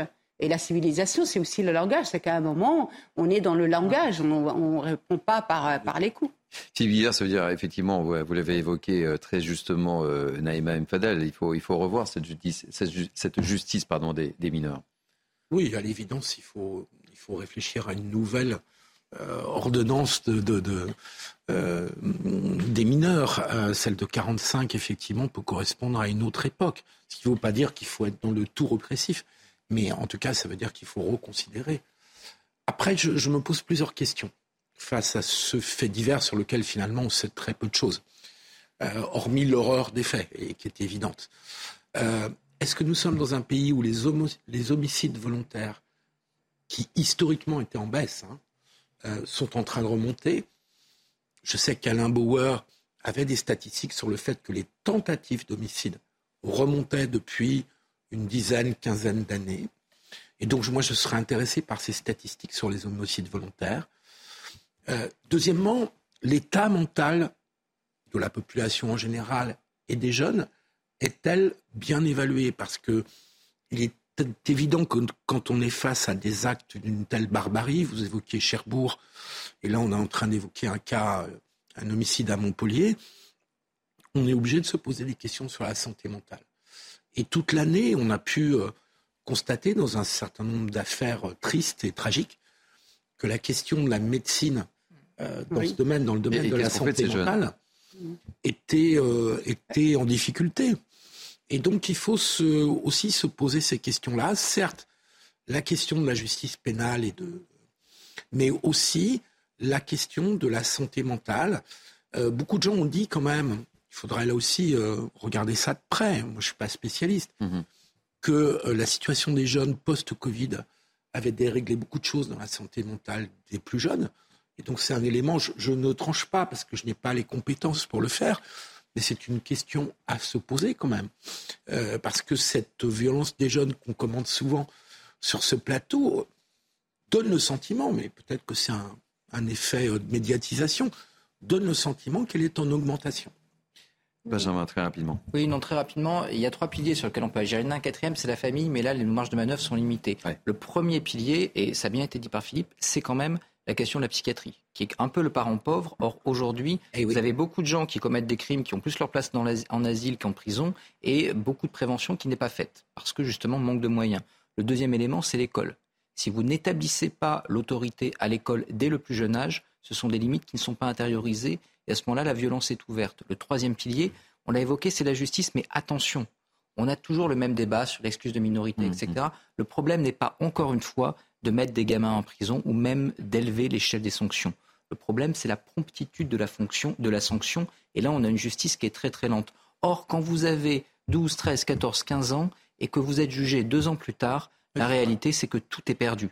Il faut arriver à avoir une justice qui soit extrêmement prompte pour que, à infraction, tout de suite correspondent sanctions. On va marquer une pause si vous voulez bien. On se retrouve dans quelques instants. Euh, Naïma, Benjamin, Philippe, on va parler de, du feuilleton d'été. Le feuilleton d'été, c'est oh Médine, les oh. écologistes, les écologistes et Médine. On suit ça de très près parce que coup de com. Il y a encore, il y a encore des réactions, encore et encore. Comme vous avez dit, euh, les écologistes euh, explosent de façon pulse. C'était une de vos expressions tout à l'heure. ça c'était pour la majorité. C'était hein. pour la majorité. C'est pour, pour les écologistes. Très bien, on verra si on peut l'appliquer. on verra si on peut l'appliquer. Allez, restez avec nous. On se retrouve dans quelques instants.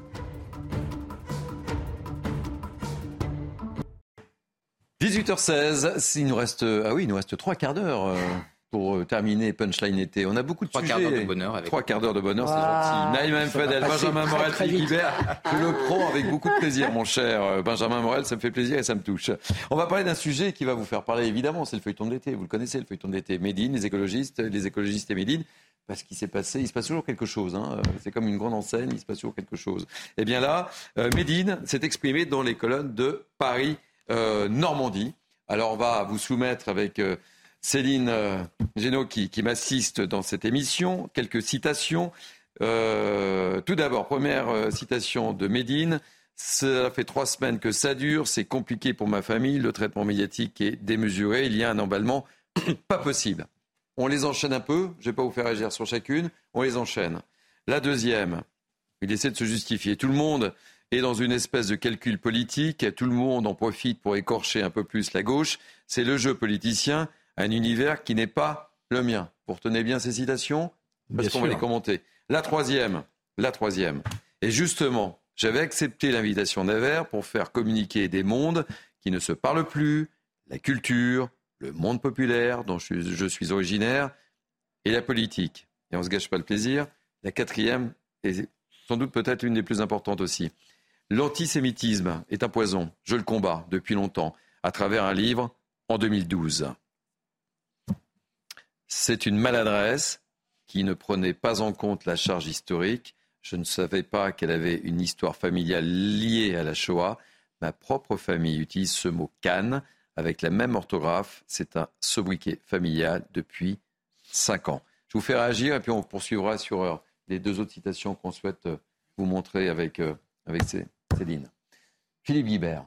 ce qui est très compliqué avec Médine, c'est qu'il a fait un certain, depuis longtemps un certain nombre de déclarations, euh, pour le moins contestables, euh, et qu'à chaque fois, il revient dessus, mm-hmm. il s'excuse, c'était une maladresse, il fait une quenelle, je ne mm-hmm. savais pas, c'est il y a longtemps, hein. euh, je ne savais pas que ça signifiait ce que ça signifie. il parle de crucifier les laïcards dans une chanson, mais après il fait l'éloge de la laïcité. il fait un tweet pour le moins crasseux euh, sur Rachel Kahn, et puis il explique qu'il combat l'antisémitisme. Donc, c'est très difficile à attraper et à commenter, Médine, mm. puisque on peut simplement faire le constat, si je peux me permettre, je ne vais pas en rajouter, le feuilleton est peut-être un peu long. Euh, sur il n'est pas fini. Euh, oui, peut-être qu'on peut se... Ah non, non, il n'est pas fini. Mais je trouve que c'est pas quelqu'un qui a une formidable fiabilité, si je peux me permettre cette formule tout en euphémisme. C'est-à-dire que Europe Écologie Les Verts a choisi d'inviter une personnalité qui a l'air d'avoir une certaine complaisance pour la polémique et pour le souffre. Voilà, ça ce constat. Donc, il faut aussi que les écologistes euh, assument leur choix, ou s'ils ne l'assument pas, ben, il fallait qu'ils le décommandent. Mais maintenant, il faut, il faut qu'ils l'assument. Et on voit bien qu'il y a une partie des écologistes, non des moindres, qui euh, ben, on va écouter justement des, pas. On va écouter un certain nombre de réactions et, pour faire plaisir à, notre ami Benjamin, euh, on a un peu le sentiment qu'ils explosent façon Pulse. Mais d'abord, euh, une, dernière explication de, de, de Médine.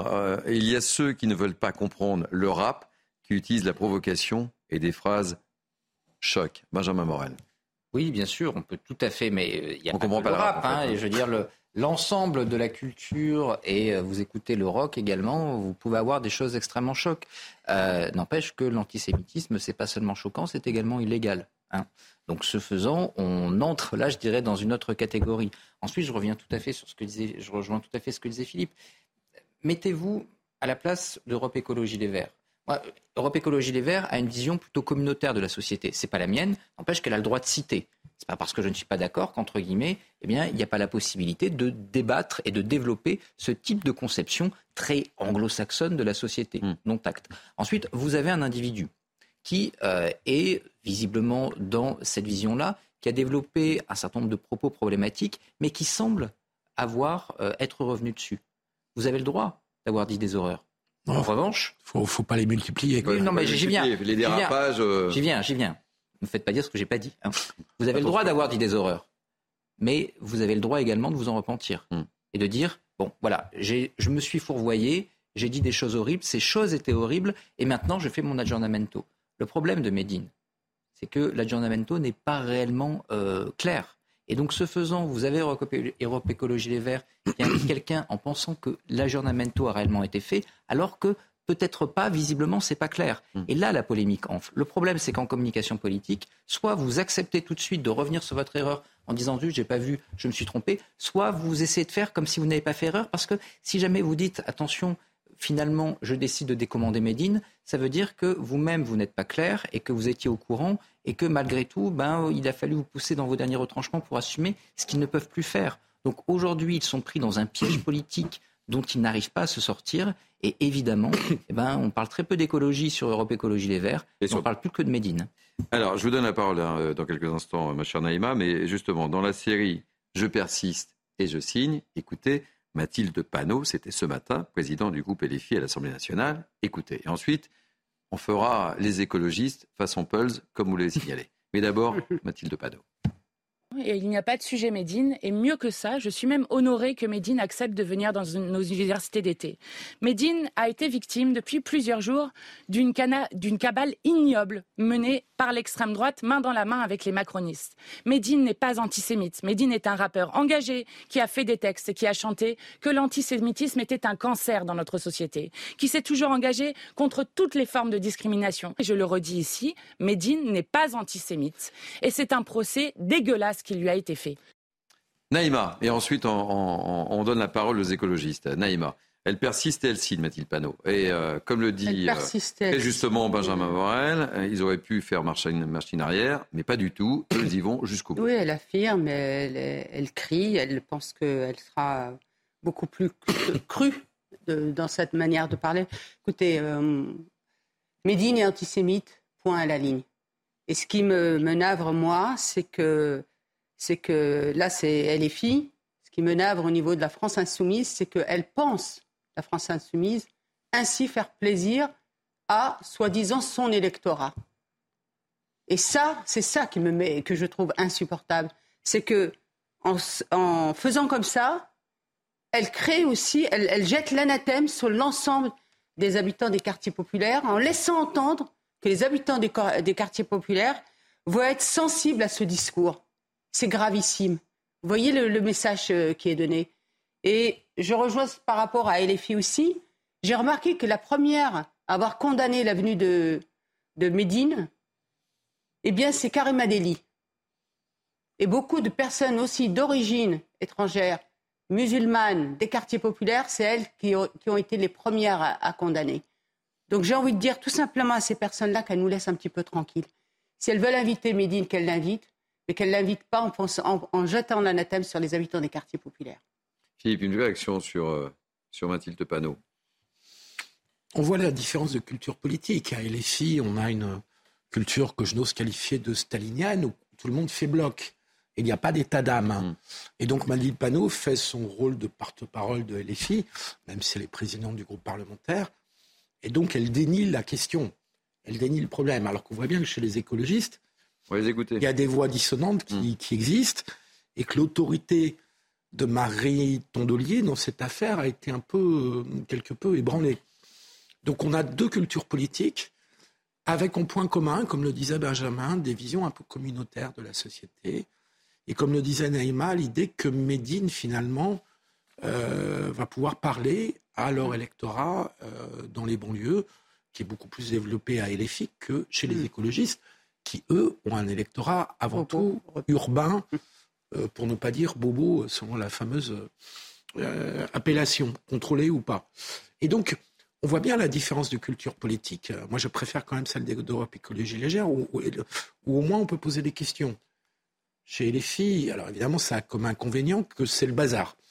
Euh, chez les filles, c'est un peu monolithique et on est dans le déni et donc on retourne l'accusation, ou bien sûr c'est de la faute de l'extrême droite. droite. Et alors euh, Puisque chez filles, quand on est contre, on est forcément d'extrême droite, mhm. vous savez. Bah Donc euh, quand on est critique à l'égard de LFI, c'est qu'on est en pleine extrême droitisation. Or, il y a question, il y a débat pour le moins sur Médine. Mais c'est eux, qui l'ont imposé. Et je soupçonne quand même autant chez Europe Écologie et Vert, comme le disait Benjamin, je ne suis pas sûr qu'ils aient bien mesuré euh, le, la portée et les conséquences. Autant chez les je pense que c'était parfaitement calculé.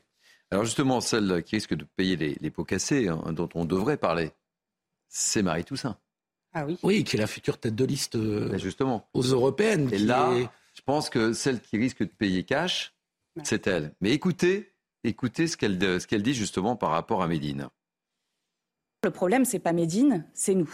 Alors pourquoi vous avez fait Je le répète, mais je le répète, c'est pas Médine, c'est nous. On a cherché le buzz, on l'a eu de la pire des manières possibles. On badine pas avec l'antisémitisme. Voilà, c'est un sujet qui est trop important, trop sérieux pour qu'on fasse euh, des coups politiques. J'assume que nous ayons fait une erreur. Voilà. Euh, et sur le sujet, on a eu tout faux, de A à Z. On a eu tout faux. C'est cash, hein ah, Elle pense aux élections. Vous voyez, hein. façon Pulse, quand vous le disiez et quand j'ai repris euh, pour moi votre, votre expression, mais vous comprenez pourquoi là? Mais Il y a deux points quand on veut analyser la situation chez les Verts. D'abord, ça a été un peu dit par Philippe, mais les Verts, c'est un parti qui est plus, je dirais, une forme de euh, euh, d'organisation extrêmement large avec différents groupuscules qui, à l'origine, eh bien, ont euh, donné quelque chose, un grand parti écologique. Mais la réalité, c'est qu'il n'y a jamais eu d'autorité dans ce parti. Hein. Souvenez-vous les dernières présidentielles avec la candidature d'Yannick Jadot et Sandrine Rousseau qui fait des plateaux de télévision. C'était relativement bordélique. Et c'était la dernière fois parce qu'en réalité, chaque élection présidentielle se s'est à peu près passé comme ça. Ensuite, il y a un autre élément chez les Verts qui n'existe pas chez l'AFI. C'est que vous avez des maires.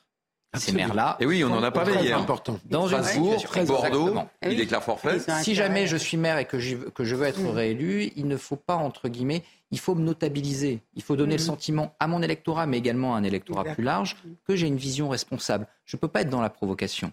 Et donc aujourd'hui, cette, je dirais, cette euh, intégration dans les collectivités territoriales fait que euh, Europe Écologie Les Verts est obligée d'être sur une ligne qui, en fait, sera un peu la ligne du PS et du PC, qui sont également des grands partis d'élus.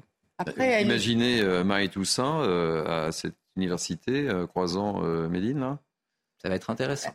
elle va y aller. Et surtout croisant, qu'on n'a pas fini d'en parler. Si je peux me permettre, et surtout croisant Marie Tondelier, qui est sa chef de parti. oui, bien sûr. Elle, elle, est candidate, elle est la candidate officielle des écologistes et elle commence son entrée en campagne hein. ah par une critique euh, un peu virulente. Et, euh, euh, parce qu'elle a bien dit, j'ai bien entendu, ah on a eu tout faux. Hein. Mais c'est bien pour ça qu'on vous a passé. se démarque en fait. Il n'y a pas de hasard, vous savez que l'émission elle est calculée, elle est, elle est ah construite. Avec vous, je Avec vous je sais bien que tout est, tout est calculé. Je voudrais juste rajouter quelque chose concernant les filles. Les filles, il y a quand même le poids du gourou Mélenchon quand même. Absolument. Alors là, on voit bien, on a déjà vu que bien qu'il ait passé la main à Bompard, euh, aujourd'hui, il continue à tirer les ficelles. Et je crois que à ce moment-là, enfin, vu l'organisation de LFI, bah, c'est difficile d'avoir une, une voix dissonante. À LFI, il y a un chef. Il y a un chef, voilà, après ça. Pour un parti de la Ve République, même quand euh, le chef prend des décisions discutables, Mieux vaut avoir un chef et un parti qui tiennent la route plutôt qu'un gloubi-boulga qui ne fonctionne pas. Et les scores des Verts ces dernières années montrent qu'en effet, quoi qu'on pense aujourd'hui, ah alors qu'ils ont quand même une poule aux œufs d'or, ils sont identifiés à l'écologie, mais une cause majoritaire, hein, eh bien, euh, ça fonctionne pas très bien. Ils, jouent, cher, euh, les écolos, parce que les élections européennes, c'est, si j'ose dire, leur, élection de référence. Ça, c'est clair. C'est là où ils font leur meilleur score. Autre réaction, autre réaction, peut-être un petit peu plus nuancée, quoique, Julien Bayou, député Europe Écologie Les Verts. On écoute Julien Bayou. Un invité parmi d'autres, mais il a, qui a fait un tweet, euh, disons les mots, immonde, antisémite, depuis, il s'en est excusé. Euh, il y revient d'ailleurs dans deux, euh, deux interviews aujourd'hui. Euh, Paris Normandie notamment. Voilà. ça n'est pas suffisant. Voilà. Disons les mots. L'antisémitisme est un fléau qu'il faut combattre et on a besoin vraiment d'y revenir sans cesse, puisque rien n'est jamais acquis. Je comprends l'émoi que suscite cette polémique. Je pense qu'aussi, il faut pouvoir avoir l'explication de texte, je compte sur Marine Tondelier pour, euh, pour l'avoir euh, demain. Voilà. Intéressant aussi cette euh, prise de position. C'est un petit peu plus nuancé, alors que Marie Toussaint, c'est cash. Oui, mais il renvoie quand même la responsabilité à Marie Tondelier. Il renvoie, il renvoie. Ah oui, tout à fait. Ouais. Il dire que ça va tenser à la direction, mais en règle générale, quand vous dirigez les Verts, votre durée de vie à la tête du parti est quand même assez limité. C'est un sacerdoce, non ah, J'aimerais être une petite souris. dirigeant des Mais quand je vous disais sincèrement qu'on allait encore en parler, que le feuilleton n'était pas terminé, parce qu'évidemment, Médine va y aller. Après euh, ces euh, extraits d'interviews qu'on vient d'écouter, on peut penser que ça va être assez sympathique, cette université d'été. Oui, alors l'avantage, c'est qu'on n'aura jamais autant parlé d'une université d'été, des mais, mais, pas des dossiers prioritaires. Et pas, pas d'écologie. Mais pas d'écologie. Et pour terminer également, euh, puisqu'on l'a évoqué hier sur ce plateau, donc euh, les maires de Strasbourg et de Bordeaux donc, déclarent forfait. Et celui qui déclare forfait aussi, c'est Édouard Philippe. Ah oui. Qui euh, devait, puisque ça se passe dans sa ville, qui devait faire le discours d'ouverture, etc. Oui, le mot d'accueil. le mot d'accueil traditionnel en tant que premier élu, premier édile de, la ville, qui lui-même a senti le truc et en disant ce qui me gêne un Je ne vais pas à ce rendez-vous, qui ne surprend personne, mais il aurait pu se déclarer plus vite. Il s'est déclaré. Voilà, merci. Il ne s'est pas déclaré tout de suite. C'est ça que vous vouliez dire? Oui, exactement. Merci euh, de l'avoir dit place. Non, mais je vous... non, parce que c'est vraiment ça. Je veux dire, soit on est. Edouard Philippe? Oui, il a, bah oui, il a tardé. Je crois qu'il a fait l'annonce juste hier. Attends, depuis combien de jours on, est dans la polémique? D'ailleurs, tous, hein, ils ont attendu pour se déclarer. C'est quelque chose qui ne souffre pas à attendre, ça. Euh, l'antisémitisme, euh, c'est l'antisémitisme, on le condamne d'une manière forte et, euh, et euh, j'allais dire, euh, sans avoir la, voix qui tremble, si je puis dire. La main qui tremble. La voix. Non, non, je veux dire la voix qui tremble, parce que justement, quand ils ont pris la parole. On marque une pause. On se retrouve dans quelques instants pour la dernière ligne droite de notre émission avec beaucoup de sujets, hein, encore une fois aujourd'hui, hein, beaucoup de thèmes. Hein, et vous étiez très, euh, très bavard, très, euh, très actif. ça, c'est formidable. Non, j'ai pas dit dissipé, j'ai dit très, très participatif. très participatif. Allez, on se retrouve dans quelques instants. On parlera à nouveau de l'inflation et dans les grandes surfaces, les marques continuent de dégringoler. Des sujets encore concernants, mais on a plein de choses aussi à évoquer. Allez, à tout de suite. 18h34, merci de nous recevoir. C'est Punchline été jusqu'à 19h. Il nous reste à peu près euh, une 25 minutes. On a encore pas mal de sujets, deux, trois sujets à aborder avec vous, euh, Naïma Fadel, Benjamin Morel et Philippe Guibert. Vous savez que j'aime beaucoup parler des sujets très concernants. On va encore parler de l'inflation avec ce phénomène dans les grandes surfaces. Eh bien, écoutez, les marques continuent de dégringoler. Les consommateurs font de plus en plus attention à leur porte-monnaie. C'est pas une surprise. On en parle beaucoup sur ces plateaux. Regardez ce sujet de Charles Baget, Mathilde Ibanez et Mathilde Couvillère-Flornois. Consommer moins cher, voici l'objectif pour de nombreux Français. Et pour cela, ils préfèrent donc se diriger vers des produits de marques distributeurs plus attractifs selon eux. Moi, je prends parce que c'est moins cher que les grandes marques. Et c'est pas non plus des euh, marques bas de gamme. Ils font beaucoup de bio maintenant aussi. La qualité est un peu moindre que les grandes marques, mais généralement c'est assez, euh, assez négligeable. Quoi. Les marques de distributeurs sont toujours moins chères euh, au prix au kilo par rapport aux autres marques. Quoi. La différence de prix entre les deux catégories de produits est de 15 à 20% en moyenne. Les ventes des produits de marques distributeurs ont augmenté de 4,2% quand d'autres articles de marques différentes ont chuté de 7,3% Alors, comment expliquer une telle différence? Il y a euh, ce phénomène de rejet qui arrive euh, certes subitement, mais qui arrive parce que les mois précédents, depuis en gros janvier ou février 2022, c'est-à-dire ça fait désormais plus d'un an et demi que mois après mois, le niveau de l'eau monte comme le niveau d'inflation. Et donc, bah, il y a une espèce de saturation et les consommateurs sont en train de basculer leurs achats des grandes marques vers les marques de distributeurs. Jamais l'écart des ventes entre ces deux catégories de produits n'a été aussi important au mois de juillet. Les produits de premier prix ont connu une forte augmentation. En un an, c'est près de 23,3% en plus. Naïma, ce reportage, ça fait sens par rapport à ce qu'on évoquait tout à Mm. l'heure avec euh, les prix, l'inflation, la situation de nos étudiants. Et on voit bien, effectivement, les, les parents euh, qui sont obligés de faire des choix en cette, euh, en cette rentrée. C'est vrai que les, les enfants veulent toujours euh, des grandes marques, euh, le cartable à la mode, etc. etc. et que bah, malheureusement, euh, c'est de plus en plus difficile pour des familles. Oui, puis en tant que parent, moi, c'est vrai qu'on a envie de faire plaisir à nos enfants. La rentrée scolaire, c'est un moment important et on a aussi envie de les motiver. Euh, après, bon, il s'agit aussi d'être dans une démarche éducative avec ses enfants et de bien leur expliquer qu'on peut aussi utiliser ce qu'on a utilisé l'année dernière. Mais cette inflation, euh, c'est depuis des mois qu'on l'a subie. Hein. Quand vous voyez euh, combien a pris, parce que souvent on vous parle de 15, 16%, mais en réalité, sur des produits, c'est jusqu'à 40%. La viande, c'est jusqu'à 30%. Le sucre, 38%. Donc effectivement, là, il y a un réel impact quand vous faites les courses. Moi, on voit bien qu'il y a, il y a réellement un impact, et, un impact. Et en fait, comme tout le monde, on change aussi notre manière de faire les courses. Et, et on, on achète peut-être différemment. Et c'est vrai que les marques distributeurs, elles sont beaucoup plus euh, plébiscitées. Parce qu'en en général, ce sont des rapports qualité-prix. c'est- très bon. hein. Je- moi, je regarde beaucoup les Vous étiquettes. faites attention, vous aussi quand vous- Oui, je fais, je- oui, oui, je fais attention comme tout le monde, c'est normal. On a des budgets et on doit aussi euh, euh, faire attention et surtout euh, euh, faire attention dans les achats en fait. C'est- surtout ça. Par exemple, aller plutôt faire acheter des fruits et légumes plutôt sur les marchés, c'est très bien.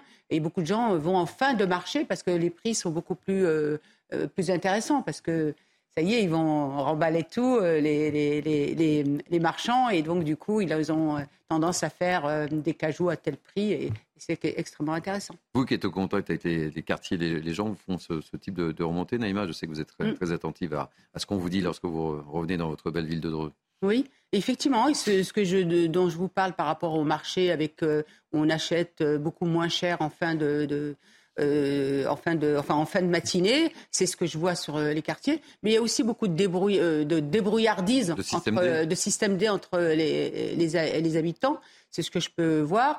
Et ils vont aussi beaucoup euh, euh, chez les, les paysans, vous voyez, qui ont par exemple des, des pommiers, des, vont cueillir etc. Ils vont cueillir eux- Ça, c'est vrai que c'est un vrai développement. Autour de Et Paris, c'est beaucoup. moins cher. Mais sinon, bah, écoutez, euh, il y en a qui me disent, hein, on mange moins de viande, euh, effectivement. euh, voilà, euh, c'est, c'est, Et après, sur les quartiers populaires notamment, bon, on a quand même aussi beaucoup euh, de les, les restos du cœur qui sont très investis, les secours catholiques qui est très investi aussi, les centres communaux d'action sociale, les épiceries sociales et solidaires, pour que justement les familles les plus modestes eh bien, puissent avoir cette aide.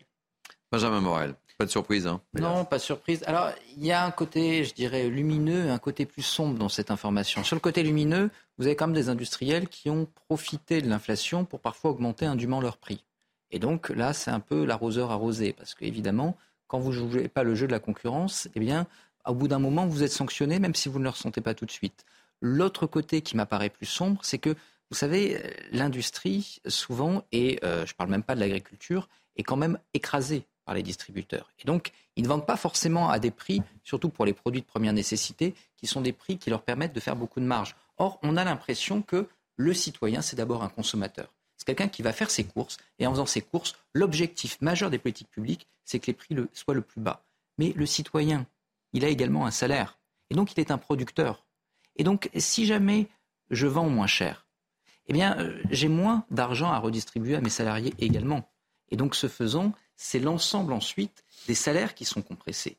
Donc, la bonne consommation, ce serait une consommation qui, sur un certain nombre de produits, serait plus chère, mais avec une production nationale. Parce que vous savez, ce qui a la plus forte valeur ajoutée, c'est justement l'industrie.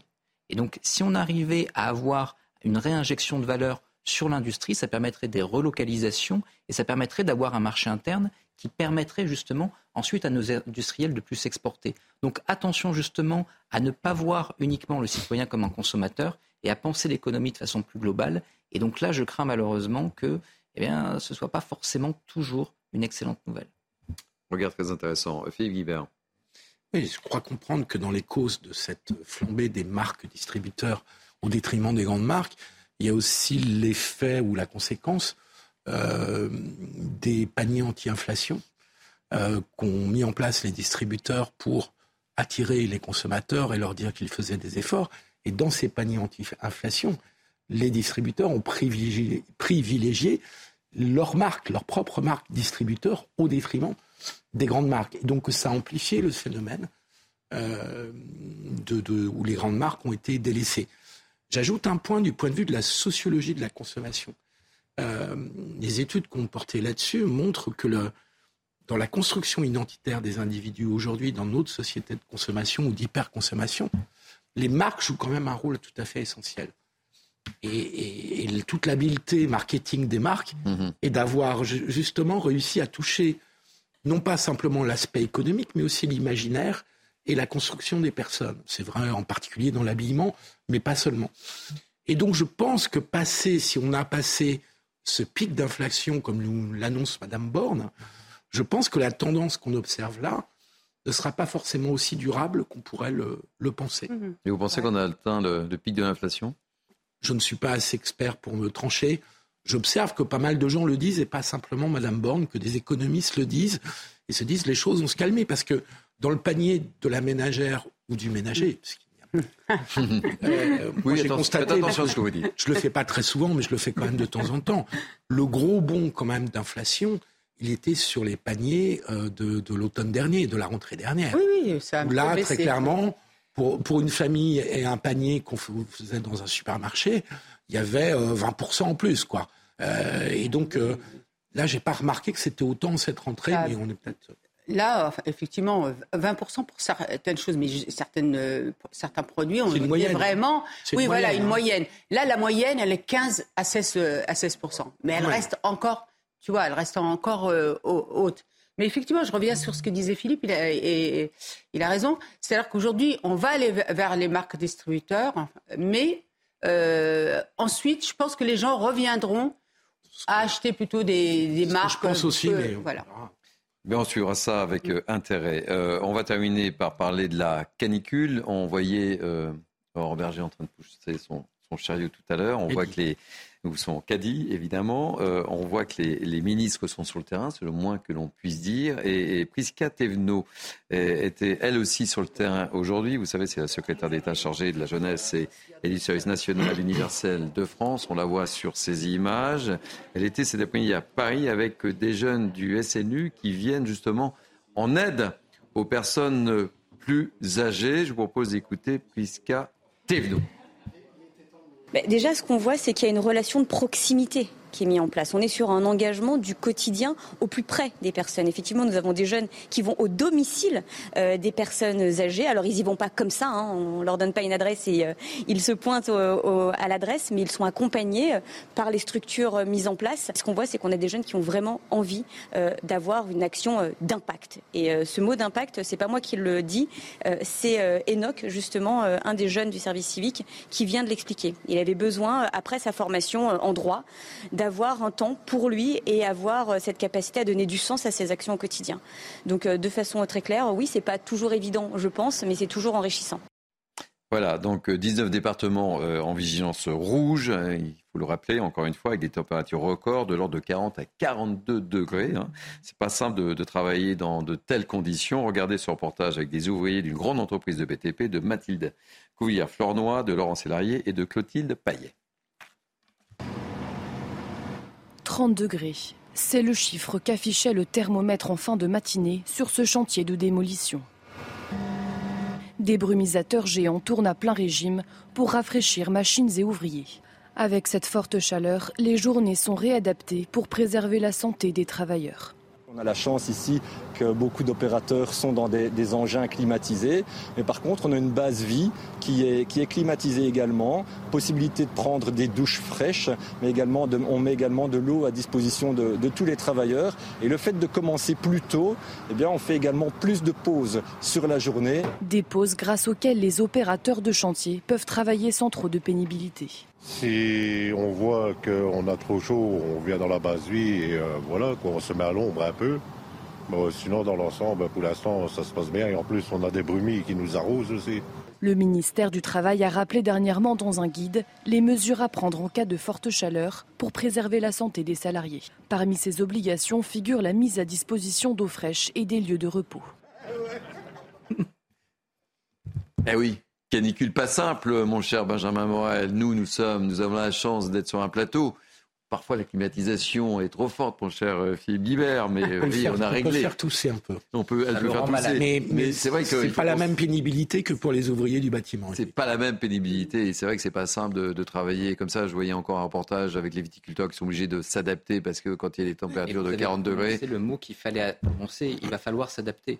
On ne va pas stopper le réchauffement climatique. On peut limiter. Attention, hein, je ne vous dis pas il faut rien faire, il faut continuer à polluer et adviendra que pourra. Non, évidemment, il faut qu'on ait des politiques publiques qui permettent au niveau mondial de limiter ce réchauffement. Mais il est déjà là et il va aller croissant, quoi qu'on fasse, même si on n'émettait pas un gramme de CO2 à partir d'aujourd'hui. Donc il va falloir adapter nos activités. Ça implique de repenser un certain nombre de modèles, notamment nos modèles agricoles, et ça implique également de repenser le rapport qu'on peut avoir au travail en certaines saisons de s'inspirer de ce qui se fait ailleurs, dans des pays du Sud qui sont déjà touchés mm. ou qui naturellement ont des températures plus importantes. Quoi qu'il en soit, c'est quelque chose qui aujourd'hui est en grande partie ignoré de nos politiques publiques. Comment est-ce qu'on reconfigure notre modèle économique? Comment est-ce qu'on reconfigure notre modèle social, notre modèle urbain à ces nouvelles complications? Bah, Ça va être l'un des grands enjeux des prochaines décennies. Et ça, bah, ça passe souvent derrière des considérations beaucoup plus politiciennes dans les programmes et la communication des partis. Oui, parce que là, on est en train de vivre de plein fouet, euh, et c'est vrai que les différents secteurs sont obligés de, s'adapter. Hein. On, a eu, on, a fait toute une série de, reportages hein, chez les boulangers, chez, dans les pressings, etc. Et on voit bien, là, sur, sur le BTP, c'est pas simple. Il va falloir euh, commencer terrible, plus tôt, euh, euh terminer plus tôt aussi. Enfin, Philippe. Hein. Non, mais il y a des métiers pour lesquels c'est une extrême pénibilité. Le bâtiment étant Charpentier sur les toits. Ben, vous imaginez, quand il fait 40 degrés, parce que même si vous commencez tôt le matin, euh, il fait chaud, il, fait, très chaud dès le matin. Hein. Et, travailler le soir, c'est pas, ça pose d'autres problèmes et il fait encore très chaud. Donc effectivement, Benjamin a complètement raison. Il va falloir qu'on s'adapte parce que effectivement, ce genre d'épisode, euh, en France, on en a peut-être eu un peu moins jusqu'à présent au cours de l'été qu'on en avait eu les étés derniers, mais dans tout le pourtour méditerranéen, ça a été un été très difficile. Je vous signale, si on élargit un peu la focale, que hier il y a eu 20 personnes en Grèce qui sont mortes dans des incendies, qu'au Canada c'est une catastrophe, que à Hawaï c'est aussi une catastrophe, euh, où là il y, a, il y, a, un nombre de morts invraisemblable. Et donc on est quand même dans une situation, comme le disait Benjamin, le réchauffement est en cours, il a bien commencé et il va se prolonger. Et donc il faut qu'on adapte profondément nos modes de vie à cela. On voit bien que dans, dans les grandes villes, par exemple, ces situations-là sont extrêmement difficiles à, vivre, y compris pour des personnes qui sont en bonne santé. Donc il va falloir qu'on change pas mal de choses. Oui, puis concernant les feux, je pense qu'il faut faire attention parce qu'apparemment, c'est beau. Plus de 90%, c'est de nature euh, humaine. C'est soit des pyromanes, soit accidentels. non, mais c'est juste. Euh, il y a toujours eu, il y a toujours eu des incendies criminels dans ces régions-là. Mais sauf que maintenant, avec le réchauffement climatique. En disant ça, on pense. Oui. Non, parce qu'on a l'air de mais euh, le risque d'incendie et le déploiement des incendies, avec la situation de chaleur et de réchauffement, fait que c'est dix fois plus dangereux. et que c'est dix fois plus difficile de les arrêter. À ce que vous avez dit, Philippe. Après, sur la question, effectivement, bah, il faut s'adapter, comme font euh, les pays du Sud, notamment en Espagne, qui, travaillent très tôt le matin et qui travaillent très tard le soir. Donc il faut aussi que nous, on accepte dans notre pays de changer aussi euh, nos horaires de travail. Et ça, c'est pas gagné. Allez, euh, il nous reste cinq minutes. Je vous emmène par la main et je vous emmène à Lyon. Et on va trouver notre ami Olivier Madinier, qui est notre correspondant permanent à Lyon. Lyon, euh, qui a été encore une fois écrasé euh, par la chaleur, la canicule. Bonjour mon cher Olivier, vous êtes place Bellecour, le symbole de cette ville. Soyez le bienvenu dans Punchline été. On a décidé de terminer cette émission avec vous. D'abord, il a fait combien aujourd'hui à Lyon, mon cher Olivier? Eh bien, écoutez, il l'a fait pas loin euh, de 40 degrés, près de 39 degrés 5. Euh, c'est la température qui a été relevée aux alentours de midi euh, dans le 7e arrondissement de Lyon. Et où je vous parle, ici, place Bellecour, il fait encore 37 degrés. Et vous le voyez derrière moi, cette place Bellecour, le centre de Lyon, la place qui est au cœur de Lyon, est quasiment déserte. Même les fontaines ne suffisent plus à rafraîchir les Lyonnais, tant la chaleur a été étouffante toute la journée. Euh, les terrasses de café ont été euh, désertées. Le parc de la Tête d'Or, qui est le poumon vert de la ville, là où habituellement, lors des épisodes de chaleur, les Lyonnais aiment euh, venir se rafraîchir. Et là, aujourd'hui, les allées du parc étaient aussi totalement désertes. Alors, pour aider les habitants à supporter cet épisode exceptionnel, cet épisode exceptionnel de chaleur, des musées climatisés sont gratuits. Par exemple, le musée des Beaux-Arts à Lyon, le musée des Confluents et un gymnase également a été ouvert, un gymnase climatisé euh, destiné à accueillir euh, les sans-abri. Alors euh, ce n'est pas fini, la chaleur n'est pas finie. Demain devrait être encore une journée exceptionnelle. On devrait atteindre un pic de température pour la journée de demain jeudi et le rafraîchissement est attendu n'est attendu pas avant samedi dans la journée. Merci mon cher Olivier. Je constate que vous êtes mis à l'ombre pour faire ce direct. Oui. non, mais ce qui est important. Je Ce qui est important, ce que euh, Olivier Madinier a, abordé, c'est la question aussi des sans domicile fixe et qui ont été accueillis là dans un gymnase. Et ça, c'est très important parce qu'on n'y pense pas assez. On pense ah justement à les mettre euh, à l'abri l'hiver, mais c'est vrai qu'on ne pense pas du tout euh, l'été. Et ça, je trouve que ce qu'a fait Lyon est très très bien et j'espère que d'autres villes le font ou le forum. Euh, le forum, j'espère. C'est ça. on n'a pas parlé du service euh, civique euh, mm. dont parlait la secrétaire d'État, qui, qui, reçoit un certain nombre de critiques qui m'étonnent parce que je trouve que c'est une mesure qui peut être formidable. Oui. Et je pense qu'elle gagnerait à être généralisée, à être mm. renforcée. il y a toujours des, des réticences. On ne peut pas rétablir le service militaire euh, c'est trop compliqué par rapport mhm. aux armées françaises et, le coût serait trop compliqué. Mais un service civique est une mesure excellente. Et je ne comprends pas bien les critiques dont il est l'objet euh, pour avoir. Euh, pour connaître des jeunes qui, mhm. l'ont fait, il y a des choses remarquables qui sont faites. En tous les cas, là, aujourd'hui, c'était important pour aider les personnes âgées. Exactement. C'était un exemple d'utilité. Benjamin Un vrai exemple d'utilité, et qui plus est, c'est également une introduction au civisme. Hein. C'est-à-dire qu'en effet, le service militaire avait plusieurs atouts, notamment bah, détecter les difficultés, possibilité de trouver un métier, d'être formé. Et ça, euh, le SNU pourrait vraiment le permettre. Et là, il y a en effet des oppositions. Et au-delà de ça, il y a des finances qui font que eh ben, le gouvernement a un petit peu renoncé, bien malheureusement. Après, euh, ce qui est intéressant aussi, c'est l'engagement des jeunes et, qu'on peut valoriser.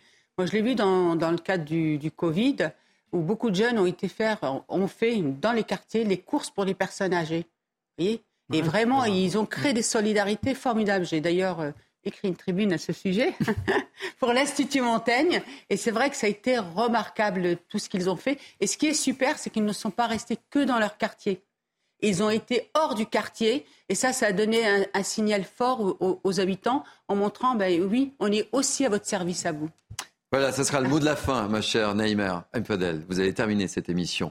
Merci euh, Naïma, merci Benjamin Morel, merci Philippe Guibert. C'est toujours un plaisir de vous avoir sur ce plateau. On a évoqué là aussi encore, encore une fois beaucoup de sujets. Hein. On a terminé par la chaleur avec un petit tour à Lyon avec notre ami euh, Olivier euh, Madinier. Merci à Céline Génaud qui m'a aidé à préparer cette émission. Merci également à Sébastien Vendetti qui est également notre correspondant à, Lyon et qui est monté à la capitale. Euh, merci aux équipes de la programmation. Merci aux équipes en régie. C'était Laurent Capra à la réalisation. Au son, Rodriguez Le Prado. À la vision, Serge Peters. Euh, vous pouvez évidemment revivre cette émission sur notre site. Vous connaissez la petite musique ccnews.fr. Tout de suite, c'est Face à l'info avec l'excellente Célia Barotte. Et moi, je vous dis bye bye. À demain pour deux rendez-vous toujours. Mini News 11h, ne l'oubliez pas. Euh, ça nous fait très plaisir vous soyez aussi nombreux fidèles à ce rendez-vous. Et puis Punchline à 17h. Bye bye.